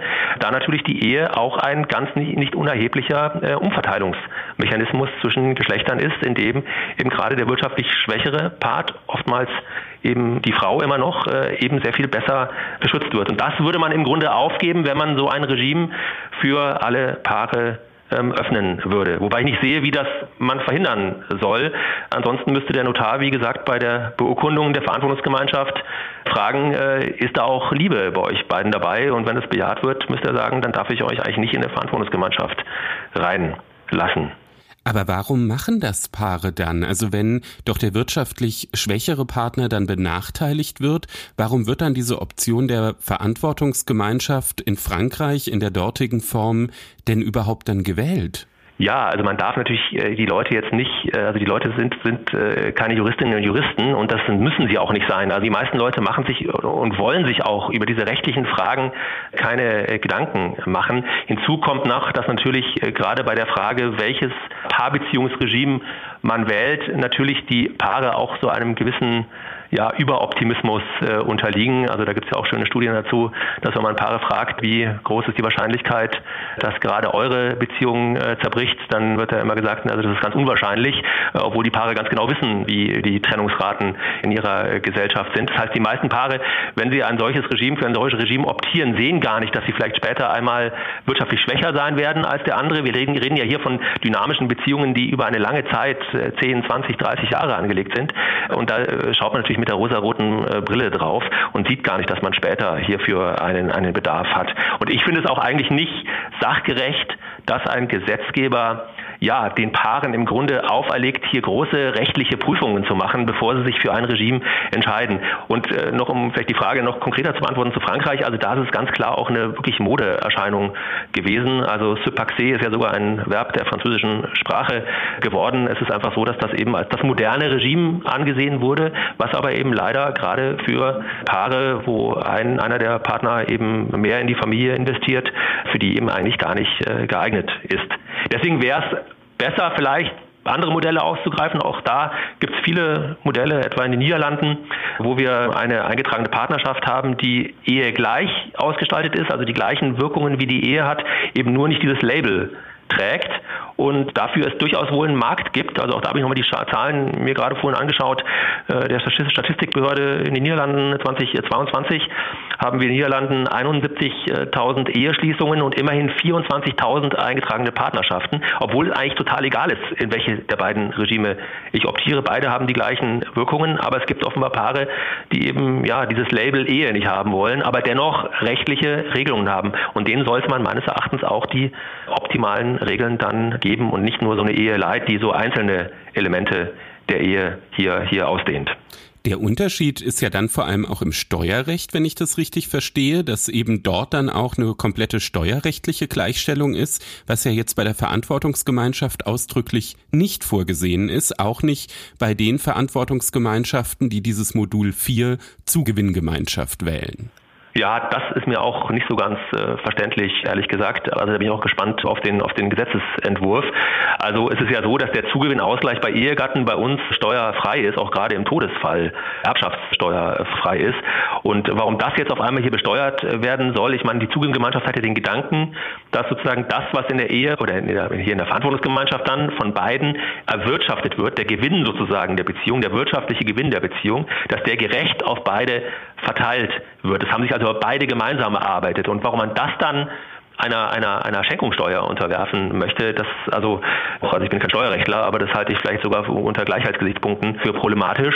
Äh, zumal, wenn man an Nicht-Lebensgemeinschaften denkt, auch da haben wir ja von der Rechtsprechung geschaffene, ganz rudimentäre Ausgleichsmechanismen. Und da ist der Ausgleich auch steuerfrei, weil eben aufgrund von Schuldrecht, Bereicherungsrecht oder Gesellschaftsrecht diese Ansprüche eben geschuldet sind und damit eben keine unentgeltlichen äh, Zuwendungen äh, sind. Also äh, da habe ich mir auch habe ich auch ein Fragezeichen dahinter gemacht, ob man wirklich hier, wenn man den Leuten sagt, ihr ihr nehmt ihr Verantwortung füreinander, dass die dass der dass die Früchte dieser Verantwortung, dass die gerecht verteilt werden, dass man das dann noch besteuern möchte. Also das erscheint mir zweifelhaft. Also da wird wahrscheinlich auch jeder der, der ernsthaft drüber nachdenkt, dann sagen, ja, dann schließe ich lieber gleich die die Ehe, da habe ich dann äh, steuerfrei. Aus verfassungsrechtlicher Perspektive könnte man natürlich argumentieren, dass genau das vielleicht gewollt ist. Ne? Es ist ja so, dass im Grundgesetz äh, der besondere Schutz von Ehe und Familie statuiert ist und daraus könnte man ja durchaus ableiten, dass es eben einen Abstand zu einer solchen neuen familienrechtlichen Konstruktion geben muss und die Ehe, weil sie eben besonders geschützt ist, auch besondere Privilegien beinhalten muss. Und das Konzept, was Sie jetzt eben aus den Niederlanden präsentiert haben, würde ja dann nur den Namen ändern, aber eigentlich diese Unterschiede inhaltlicher Art völlig einebnen.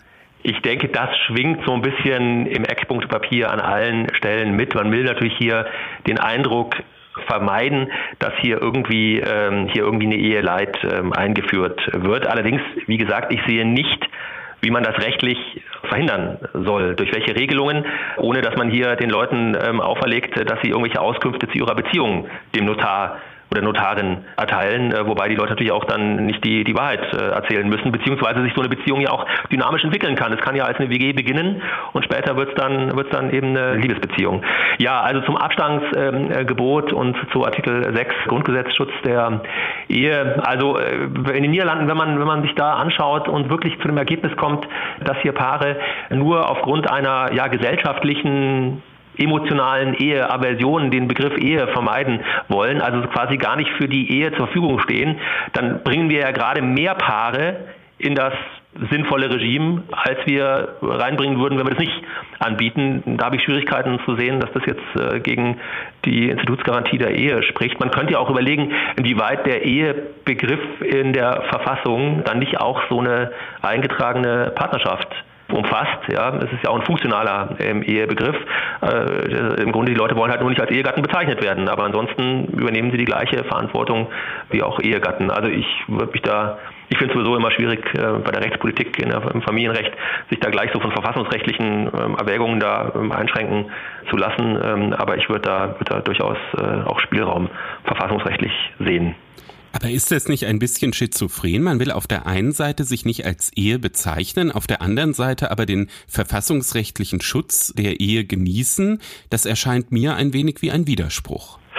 Ja, also ich meine, wie gesagt, wir, wir können die Leute nicht reingucken, in die, in die Menschen nicht reingucken und wir, und wir haben als, also der Staat, der Gesetzgeber hat ein Interesse daran, dass möglichst viele Paare in einem Paarbeziehungsregime leben. Was ist denn der Sinn und Zweck dieses Paarbeziehungsregimes? Der Sinn und Zweck ist ja, dass die Leute sich altruistisch verhalten können sollen während der Beziehung, ohne dann am Ende der Beziehung äh, dann mit den ganzen beziehungsbedingten Nachteilen auf der einen Seite zu stehen, während der andere die ganzen beziehungsbedingten Vorteile hatte, etwa das Vermögen, das während der Beziehung erwirtschaftet wurde, weil eben der eine mehr in die Familie investiert hat und der andere mehr in seine Karriere investieren ähm, konnte. Das ist ja der Sinn und Zweck von, von solchen Regelungen. Und als Staat oder als Gesetzgeber müsste man Interesse haben, möglichst viele Paare da, da reinzubringen, weil wir auch Interesse auch an Paarbeziehungen haben. Die sind ja auch familienökonomisch sehr sinnvoll. Altruismus zwischen einzelnen Mitgliedern der Gesellschaft ist ja, ist ja was sehr, sehr Sinnvolles, auch im Hinblick auf die Arbeitsteilung. Deswegen, ob das schizophren ist oder nicht, ich meine, äh, in familienrechtlichen Angelegenheiten Möglichkeiten sind die Leute oft nicht besonders rational. Und es scheint Menschen zu geben, die eben für ihre Beziehungen dieses Label Ehe nicht, nicht haben wollen. Das kann auch ganz praktische Gründe haben. Also wenn man sich so anekdotisch mal die Evidenz anschaut, ist es ja oft so, dass Paare lange Zeit zusammenleben, dann spät Akademiker spät äh, Kinder, äh, Kinder bekommen und dann eigentlich es irgendwie seltsam finden, jetzt ihre Beziehung noch irgendwie als Ehe abzugraden, weil sie sagen, im Grunde bin ich, sind wir schon beziehungsmäßig. Äh, es ist jetzt keine, keine, neue, keine, neue, keine neue Beziehung, wenn wir jetzt die Ehe schließen wollen, aber jetzt einfach ein Bedürfnis haben für unspektakuläre Rechtsregeln ohne eine große Eheschließungszeremonie, einfach durch einen Gang zu irgendeiner Behörde, zum Standesamt, äh, um da ja, rechtliche Regelungen für die Beziehung zu schaffen, ohne dieses ganze ganze gesellschaftliche, diese ganzen gesellschaftlichen Konnotationen, die mit einer Eheschließung einhergehen. Ich finde es durchaus eigentlich rational verständlich und man sollte solchen Paaren auch was anbieten. Und wie gesagt, die Zahlen sprechen für sich. Also ich habe jetzt Niederlande rausgesucht, aber ich kann Ihnen auch äh, in England haben wir ähnliche Zahlen, Griechenland, Südafrika. Auch da gibt es eine eingetragene Partnerschaft ähm, als Alternative zur Ehe mit ehegleichen Wirkungen. Und auch dort wird dieses Paarbeziehungsregime nachgefragt. Aus der Union gibt es noch Spekulationen, dass es ganz andere Motive geben könnte an diesem anderen Label. Und zwar wurde geäußert, dass die Gefahr bestehe, dass die Vielehe auf diese Weise mehr oder minder legalisiert werden könnte. Die ist ja unzulässig. Man kann nicht mit mehreren Personen verheiratet sein. Bei so einer Verantwortungsgemeinschaft ist aber Platz für bis zu sechs Personen. Droht die Vielehe durch die Hintertür?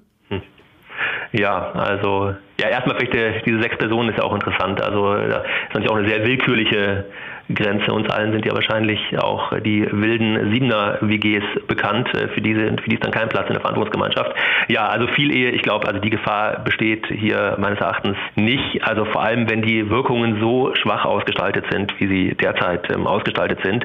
Außerdem soll diese Verantwortungsgemeinschaft ja auch im Hinblick auf die Außenwirkungen, die Statuswirkungen ja auch äh, nicht die Wirkungen einer Ehe haben, etwa wenn wir ans Abstammungsrecht denken, Aufenthaltsrecht, äh, Steuerrecht oder so, sodass also hier die, ich glaube, äh, also wer eine, wer eine Vielehe schließen möchte, wird wahrscheinlich nicht auf die Verantwortungsgemeinschaft zurückgreifen. Zumal wir ja auch, äh, wenn wir an grenzüberschreitende Fälle denken, ja durchaus auch ähm, viel Ehen nach ausländischem Recht bei uns ja akzeptieren. Also ich glaube, das würde kein Anwendungsfall der Verantwortungsgemeinschaft sein. Das kann ich nachvollziehen, wenn der inhaltliche Unterschied so bleibt. Sie haben aber eben vorhin auch schon auf den Gleichbehandlungsgrundsatz abgestellt. Könnte es denn sein, dass die Verantwortungsgemeinschaft jetzt so eingeführt wird mit diesem großen rechtlichen Abstand zur Ehe und dann über den Gang nach Karlsruhe von verschiedenen Mitgliedern solcher Verantwortungsgemeinschaften Stück für Stück über den Gleichbehandlungsgrundsatz das Ganze doch angeglichen wird. Also man konnte das ja so ein bisschen so beobachten bei der eingetragenen Lebenspartnerschaft, also quasi dem Vorläufer der sogenannten Ehe für alle. Da war es ja auch so, dass am Anfang gesagt wurde, das ist ein Aliot, also etwas völlig anderes als eine Ehe und dann wurden Stück für Stück immer mehr Rechte angeglichen über diesen Gleichbehandlungsgrundsatz mittels Rechtsprechung des Bundesverfassungsgerichts. Könnte das nicht hier genauso sein? Ja, das ist ein guter, ein guter Gedanke, der so ein bisschen Zukunftsmusik im Grunde ist. Ja, in der Tat, Sie haben vollkommen recht. Bei der Lebenspartnerschaft, da wurde über den Transmissionsriemen des Artikel 3 wurde im Grunde dann die Gleichstellung über das Verfassungsgericht ermöglicht, also was die steuerlichen Fragen angeht, aber auch jetzt hier im, im Adoptionsrecht etwa. Das ist nicht, meines Erachtens nicht ausgeschlossen, vor allem im Modul 4. Also ich finde, wenn man Menschen, nach der Bundesregierung dürfen es ja keine Paare sein, keine Liebespaare, denen ermöglicht, hier eine Zugewinngemeinschaft zwischen sich zu begründen, also Verantwortung füreinander zu tragen und die Früchte dieser Verantwortung dann später gemeinsam zu teilen, dann ist es doch schon eine recht ja, enge Beziehungen mit vielleicht sogar personenrechtlichen Einschlag, wo man sich dann schon die Frage stellen kann, etwa im Hinblick aufs Steuerrecht, also hier, äh, ich meine, eklatant bei der Schenkungs- und bei der Erbschaftssteuer, aber vielleicht auch auf die, auf den, Hinblick auf das Einkommensteuerrecht. Äh, warum kann man solchen Menschen, es dürfen ja auch nur zwei sein, ja, es dürfen ja auch nur zwei sein beim Modul 4, da dürfen ja nicht, äh, nicht sechs Personen eine Zugewinngemeinschaft gründen, das wäre auch wahrscheinlich ja, rechnerisch unmöglich, so eine Sechsergemeinschaft dann irgendwie ähm, aufzulösen mit, dem Hilf mit der Hilfe des äh, Zugewinnausgleichs. Ähm, Aber da stellt sich dann durchaus die Frage, also kann man wirklich denen dann den Ehegattensplitting eigentlich verweigern, weil doch der Sachverhalt dann wahrscheinlich nicht so ein anderer ist, wie auch bei der Ehe. Ich meine, das Ganze ist so ein bisschen willkürlich auch. Ich, ich verstehe auch nicht, warum hier wirklich nur die Zugewinngemeinschaft rausgepickt wird von allen Ehewirkungen, allen wirtschaftlichen Ehewirkungen, etwa das Unterhaltsrecht nicht oder der Versorgungsausgleich. Ich meine, der Versorgungsausgleich ist ja sehr, sehr viel wichtiger bei den meisten Paaren. In den meisten Paaren ist ja so, nicht so, dass da massig Vermögen vorhanden ist. Das größte Vermögen, der größte Vermögensgegenstand, den die meisten äh, Deutschen ja haben, ist ja, sind ihre Rentenanwartschaften. Die sind gerade ja nicht erfasst, weil der Versorgungsausgleich ja nicht, für den kann er nicht optiert werden. Auch da stellen sich meine, meines Erachtens Gleichberechtigungsfragen, warum das eine und warum nicht, nicht dann auch, äh, nicht auch das andere. Aber ich finde Ihren Gedanken durchaus berechtigt. Also es ist durchaus, man öffnet so ein bisschen die Box der Pandora und muss dann mal gucken, ähm, was dann daraus entsteht und was dann auch vor allem die Rechtsprechung und die Fassungsgerichtsrechtsprechung aus diesen engen Verantwortungsgemeinschaften macht. Und wenn Sie das Unterhaltsrecht ansprechen, da kommt man dann schnell ja auch auf das Thema Kinder. Äh, bisher wird gesagt, die Verantwortungsgemeinschaft hat keinerlei Auswirkungen auf das Verhältnis äh, zu Kindern. Das hat der Bundesjustizminister versprochen. Ist das denn dann durchzuhalten? Also das wäre theoretisch schon durchzuhalten. Es wird ja auch bei der Ehe eigentlich äh, zunächst mal äh, durchgehalten, dass wir klar zwischen den Beziehungen als Ehegatten und der Elternbeziehungen als gemeinsame Eltern ja unterscheiden. Das war ja auch eine große Errungenschaft der letzten Kindschaftsrechtsreformen, vor allem der Reform von 1998, dass zwischen Ehe und, und Kindschaft und Abstammung und Sorge, dass da unterschieden wird. Ich denke, das kann man schon, schon durchziehen. Interessant wird natürlich die Frage, wenn Eltern ähm, mit ihren äh, Kindern zusammenleben und die dann irgendwann, und das ist ja auch mittlerweile ein häufiges Szenario, dann äh, 18 geworden sind, inwieweit Eltern mit ihren Kindern dann auch eine Verantwortungsgemeinschaft gründen können, wenn sie zusammen in einer, einer Wohnung leben. Und da stellt sich schon die Frage dann, wie halte ich dann die Eltern-Kind-Verhältnisse etwa im Unterhaltsrecht, wie halte ich die, wie trenne ich die von den Verantwortungsgemeinschaftsverhältnis? Auch da stellen sich schwierige Fragen, auch jetzt, also auch, auch äh, jenseits von Kindern, auch schon bei verheirateten Verantwortungsgemeinschaftlern. Es soll ja die Verantwortungsgemeinschaft ja auch geschlossen werden können von Personen, die teilweise miteinander verheiratet sind, etwa zwei befreundeten Ehepaaren, einem befreundeten Ehepaar mit zwei Geschwistern. Auch von denen soll es ja geschlossen werden können. Äh, und auch da stellt sich schon die Frage, überlagert dann die Verantwortungsgemeinschaft die Ehe, also bei den Verantwortungsgemeinschaftlern, die auch miteinander verheiratet sind, oder ist es umgekehrt, etwa im Hinblick auf eine Haftung? Also ich meine, ähm, wir haben zwischen Ehegatten haben wir bestimmte Haftungsprivilegien, 1359 BGB zum Beispiel, das haben wir zwischen, äh, zwischen den Verantwortungsgemeinschaftlern nach dem Eckpunktepapier nicht. Das ist alles recht unausgegoren und da muss man mal schauen, wie da der Gesetzesentwurf, wenn er mal ausformuliert ist, wie der dann konkret ähm, aussieht. Derzeit kann man da aber schöne, lustige Fälle natürlich bilden. Dann werden wir das genau im Blick haben. Ich würde zum Abschluss Ihnen gerne noch keine inhaltliche, sondern eher eine formale Frage stellen. Ich habe mich nämlich gefragt, warum muss das Ganze eigentlich notariell beurkundet werden? Gibt es dafür einen inhaltlichen Grund oder ist das ein FDP-Geschenk an die Notare? Also ich glaube nicht, dass bei den Notaren die Sektkorken knallen, dass sie diese Verantwortungsgemeinschaft da ähm, aufgebürdet bekommen, zumal man, ich glaube, damit nicht so wahnsinnig viel Geld verdienen wird mit diesen Verträgen. Äh, also ich glaube, der Hintergrund ist so ein bisschen, dass vorher ja überlegt wurde, in dem ursprünglichen FDP-Entwurf war das Ganze ja bei den Standesämtern angesiedelt und äh, dort haben wir es ja äh, mit zwar sehr gut ausgebildeten Personen, aber eben nicht juristisch ausgebildeten Personen äh, zu tun bei den Standesbeamtinnen und Standesbeamten. Und äh, das, glaube ich, war so die Sorge so ein bisschen, dass man dort eben keine ausreichende Beratung bekommt, während während beim Notar man eben die Beratung, äh, die Beratung bekommen äh, soll, äh, wobei die, wie gesagt, hier sehr, sehr umfangreich sein muss, da eben das Menü sehr, sehr groß ist. Auch insoweit bin ich äh, mir ziemlich sicher, dass die meisten Notare da nicht so begeistert sein werden, dass sie, dass sie dafür zuständig sind. Die formale Frage ist aber sehr interessant, weil die auch noch eine weitere Folgefrage aufwirft. Und zwar viele der Rechtsgeschäfte oder der Folgen, die man jetzt mit einer Verantwortungsgemeinschaft dann oder künftig mit der Verantwortungsgemeinschaft auslösen können soll, kann man derzeit formfrei durch Vertrag äh, auslösen. Etwa eine Zugewinngemeinschaft kann ich äh, vertraglich äh, auch formfrei vereinbaren. Es gibt auch Partnerschaftsverträge bei Paaren, die nicht miteinander verheiratet sind. Und da stellt sich natürlich jetzt die Frage, wie, wie halten wir es damit? Müssen die dann in die Verantwortungsgemeinschaft rein und zum Notar gehen oder können solche Vereinbarungen weiter formfrei vereinbart werden und vor allem, wie unterscheidet man auch die, auch diese beiden Vertragstypen? Also da stellen sich schon schwierige Folgefragen, wo ich auch gespannt bin, wie der Gesetzgeber das dann adressieren wird. Ja, dann merkt man, dass äh, wie so oft in Jura das äh, Formelle und das Inhaltliche dann doch auch eng miteinander verwoben ist. Wir werden es auf jeden Fall im Einspruch-Podcast im Blick haben. Für heute war das ein erstes Update und eine erste Einschätzung des Eckpunktepapiers des Bundesjustizministeriums zur neuen Verantwortungsgemeinschaft. Ich habe darüber gesprochen mit Professor Anatol Dutter. Er ist Inhaber des Lehrstuhls für bürgerliches Recht, internationales Privatrecht und Rechtsvergleichung an der Ludwig-Maximilians-Universität in München. Herzlichen Dank, Herr Professor Dutter. Ja, vielen Dank. Es war mir eine Freude. Unser gerechtes Urteil kommt in dieser Woche vom Amtsgericht Kassel. Das ist schon vom 7. September, aber es ist, äh, also vergangenen Jahres, aber es ist jetzt bekannt geworden, was auch damit zusammenhängt, dass der Kläger, um den es da geht, einen Aufsatz dazu verfasst hat.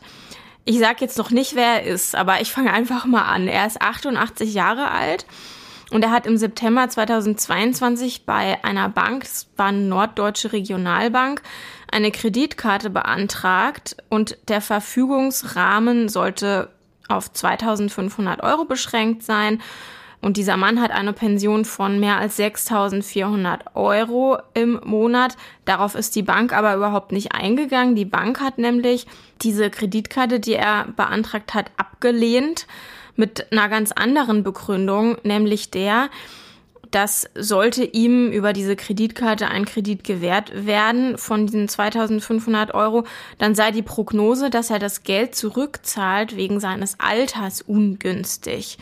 Und das hat der Kläger natürlich äh, gesehen als Altersdiskriminierung und als einen Verstoß gegen das allgemeine Gleichbehandlungsgesetz und ähm, hat einerseits eben das gerügt, sage ich mal, und hat dann auch eine Entschädigung deshalb verlangt, von der er der Meinung war, dass die ihm deshalb zusteht. Und was die Bank nicht wusste, ist, dass der Kläger Richter am Bundesarbeitsgericht gewesen ist. Also ein, äh, ja, jetzt natürlich vor allem ein Experte auf dem Feld des Arbeitsrechts, aber auch sonst natürlich juristisch äh, sehr gebildet, hochgebildet. Also da kann man mal so ein bisschen sagen, da ist die Bank vielleicht auf den auf den Falschen getroffen. Ja, es handelt sich dabei um Friedrich Heiter. Der wird in wenigen Wochen sogar schon 90. Damals, als er diese Bankkarte beantragt hat, war er, wie gesagt, 88. Und er hat diesen Fachaufsatz in der Zeitschrift Verbraucher und Recht, also eigentlich einer ziemlichen Spezialzeitschrift veröffentlicht, aber es wurde dann eben äh, bundesweit bekannt.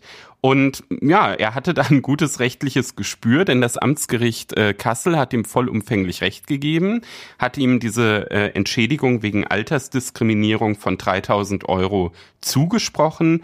Rechtsgrundlage dafür ist Paragraph 21 Absatz 2 Satz 3 äh, AGG, da steht drin, wegen eines Schadens, der nicht Vermögensschaden ist, kann der Benachteiligte eine angemessene Entschädigung in Geld verlangen. Ja, und die Benachteiligung, die war eben wegen dem Alter ziemlich offenkundig, weil die Bank sich ja genau darauf äh, berufen hat.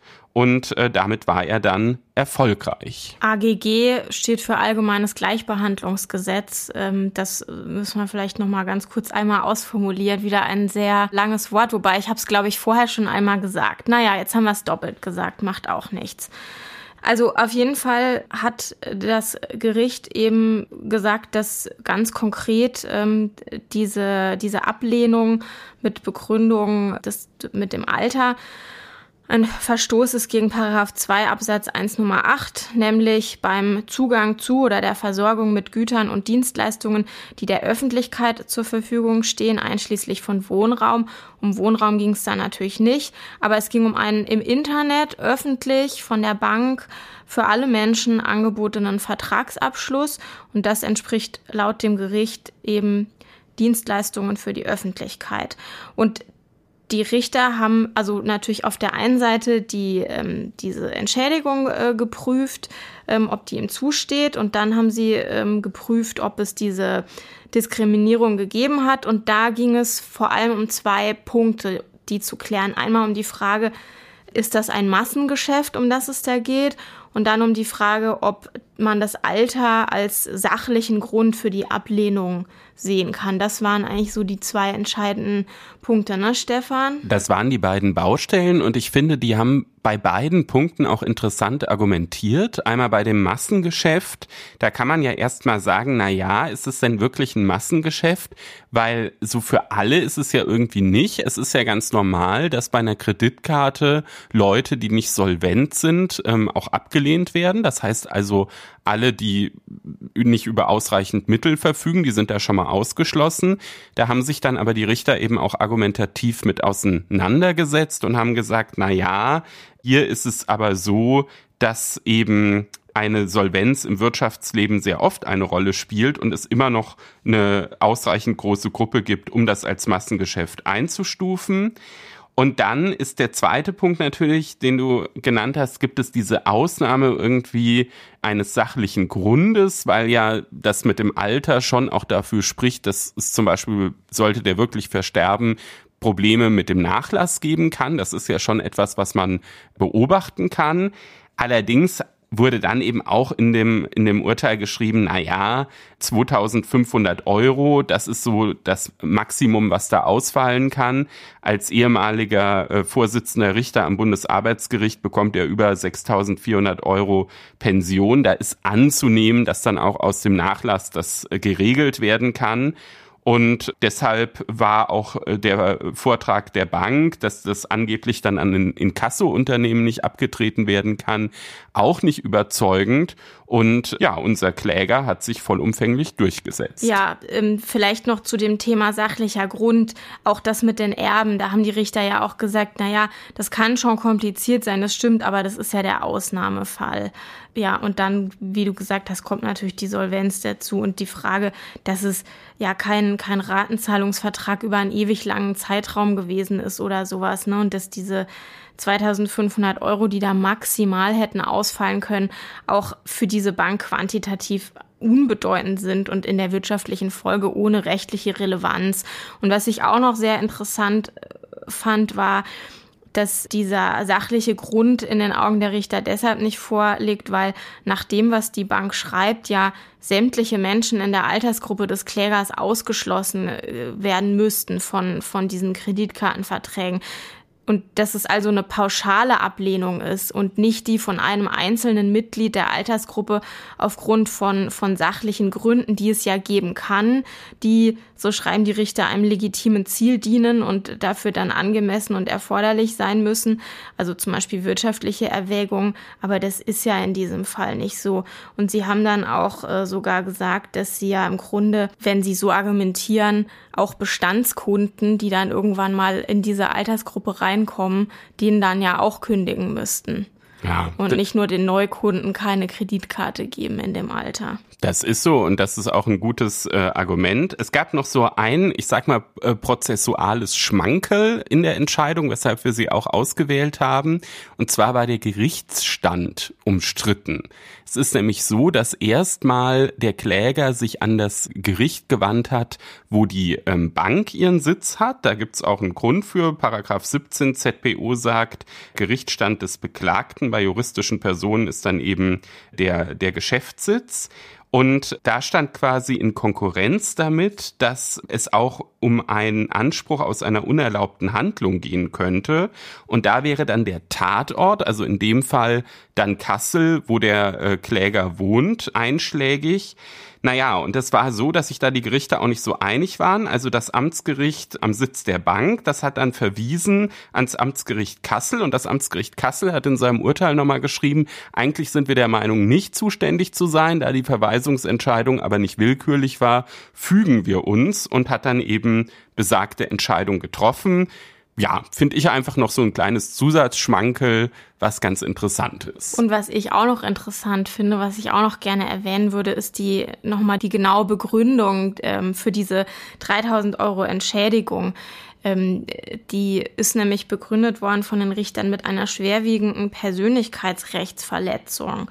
Und da haben sie geschrieben, das Urteil ist auch veröffentlicht. Wer das äh, nachlesen will, kann das, kann das gerne tun dass der Kläger eine hohe Rente hat. Er hat als ehemaliger Bundesrichter ein hohes soziales Renommee und angesichts dieser Tatsache ist diese Ablehnung der Kreditkarte ein erheblicher Affront plus eine erhebliche Einschränkung in der alltäglichen Lebensführung, weil man heutzutage, das kommt auch an anderer Stelle in der Entscheidung vor, ganz viele Dinge einfach ohne Kreditkarte nicht mehr machen kann und man sozusagen nicht am Markt und am Leben teilnehmen kann, an, am Wirtschaftskreislauf teilnehmen, wenn man sich kein Hotel im Ausland buchen kann, für das man halt eine Kreditkarte braucht, genau wie viele andere Sachen.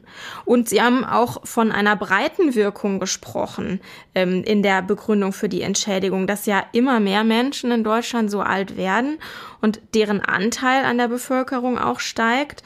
Und wenn dann dieser Entschädigungsbetrag zu gering gewesen wäre, dann hätte er keine abschreckende Wirkung mehr für die Bank. Das fand ich doch äh, eine interessante Begründung. Das fand ich auch und das ist auch ein guter Punkt, warum es wirklich sich um ein gerechtes Urteil handelt. Wir sind damit am Schluss der Folge 290 angelangt. Aber wir müssen noch einen kurzen Nachtrag zum gerechten Urteil machen, weil uns beiden gerade aufgefallen ist, dass wir offensichtlich die ganze Zeit von den Richtern im Plural gesprochen haben. Aber es handelt sich ja um eine Amtsgerichtsentscheidung, also waren es natürlich nicht mehrere Richter, sondern es war ein Richter. Also bitte, liebe Hörerinnen und Hörer, sehen Sie uns das nach. So ist es. Das äh, kommt zustande, weil wir ja ganz selten hier Entscheidungen des Amtsgerichts besprechen und deshalb das irgendwie so in unserem Sound drin haben, dass wir immer von Richtern im Plural sprechen.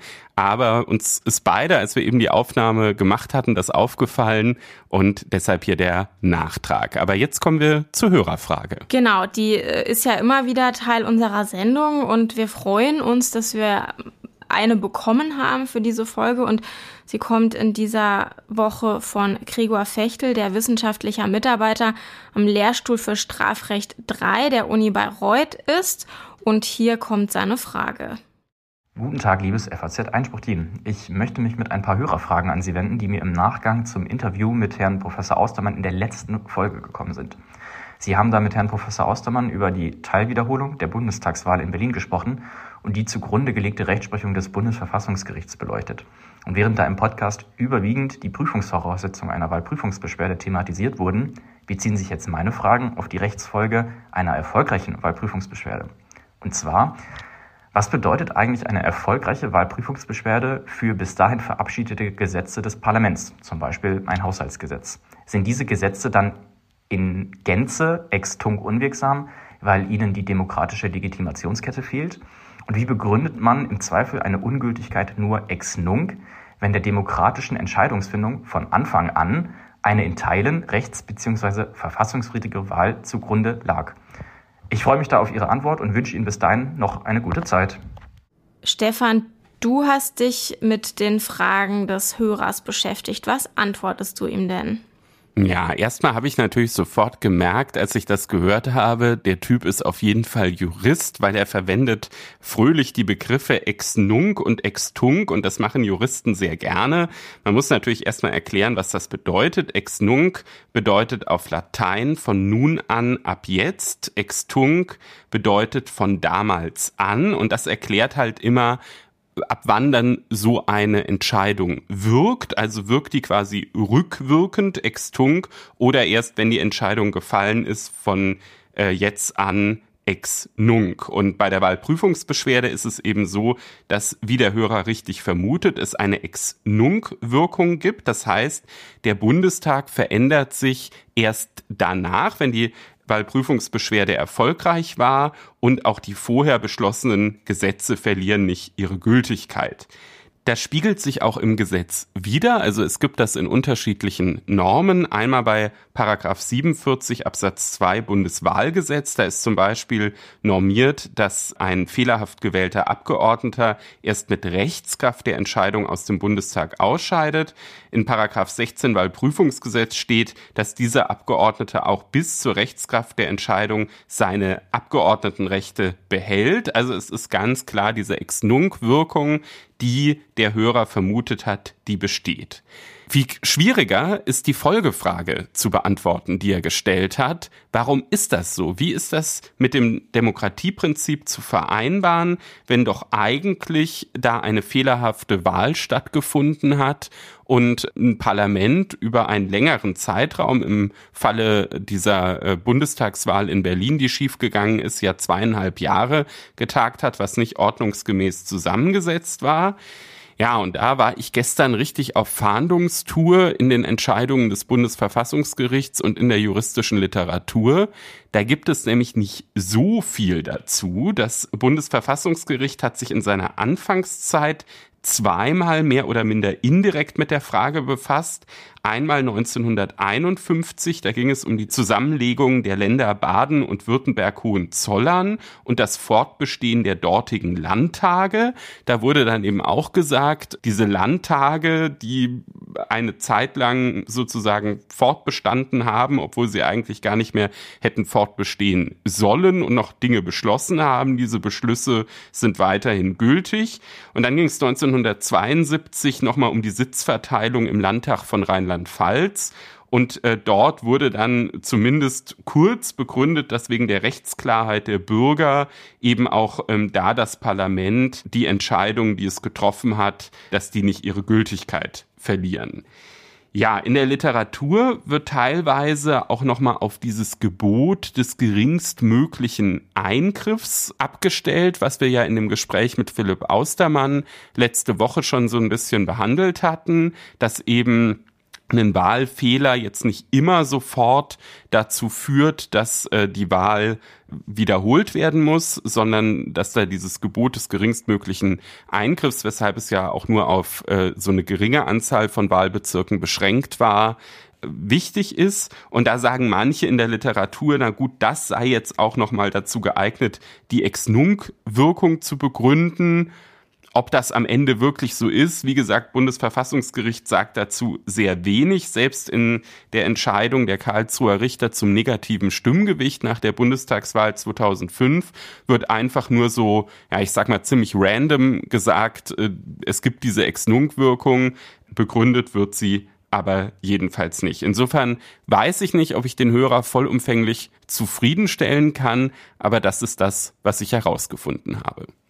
Also auf jeden Fall zwei sehr spannende Fragen. Vielen Dank erstens dafür, vielen Dank Stefan auch für die Antwort. Und nochmal an Sie, liebe Hörerinnen und Hörer, wenn Sie eine Hörerfrage haben für uns oder wenn Sie Rückmeldungen haben, wenn Sie Themenideen haben für unseren Podcast, dann bitte melden Sie sich doch immer gerne bei uns per Mail unter einspruchpodcast.faz.de und bei der Hörerfrage bitten wir darum, dass Sie uns die als Sprachnachricht schicken. Diese Mailadresse einspruchpodcast.faz.de, die können Sie auch noch für was anderes verwenden. Und zwar, wenn Sie innerhalb der nächsten sieben Wochen an unserem Grundgesetzwettbewerb teilnehmen wollen. Das Grundgesetz wird im Mai ja 75 Jahre alt. Und wenn Sie ein Lieblingsgrundrecht haben oder eine staatsorganisationsrechtliche Norm, die Sie besonders beschäftigt, die Sie interessiert, wenn Sie sich mit der Entstehungsgeschichte des Grundgesetzes beschäftigen wollen oder Reformen der Verfassung des diskutieren wollen, dann schreiben Sie gerne einen Gastbeitrag. Die interessantesten Einsendungen, die wir bekommen, wir haben das ja letzte Woche gestartet und haben jetzt auch schon äh, zwei Einsendungen bekommen, aber die interessantesten, die werden dann am Ende ausgewählt und auf FAZ Einspruch veröffentlicht. Und alle Einsender, ganz egal, ob wir den Gastbeitrag am Ende veröffentlichen oder nicht, bekommen drei Monate FAZ Einspruch kostenlos. Es lohnt sich also auf jeden Fall teilzunehmen. Schicken Sie gerne Ihren Textentwurf. Und dann ganz zum Schluss nochmal der Hinweis auf unseren Instagram-Account, denn da finden Sie uns ja auch, und zwar unter faz.einspruch und angehende Referendare, die sich dafür interessieren, eine Refstation bei uns im Justiziariat in der FAZ zu machen, die finden die Informationen unter frankfurterallgemeine.de slash Referendariat. Und wir freuen uns natürlich, wenn sich jemand dafür entscheidet, auch deshalb, weil der oder diejenige sich dann sehr gerne bei uns bei Einspruch und beim Podcast einbringen kann. Und für heute sag ich, sagen wir vielen Dank fürs Zuhören und wir wünschen Ihnen eine schöne Woche. Von mir auch eine schöne Woche und bleiben Sie Einspruch treu.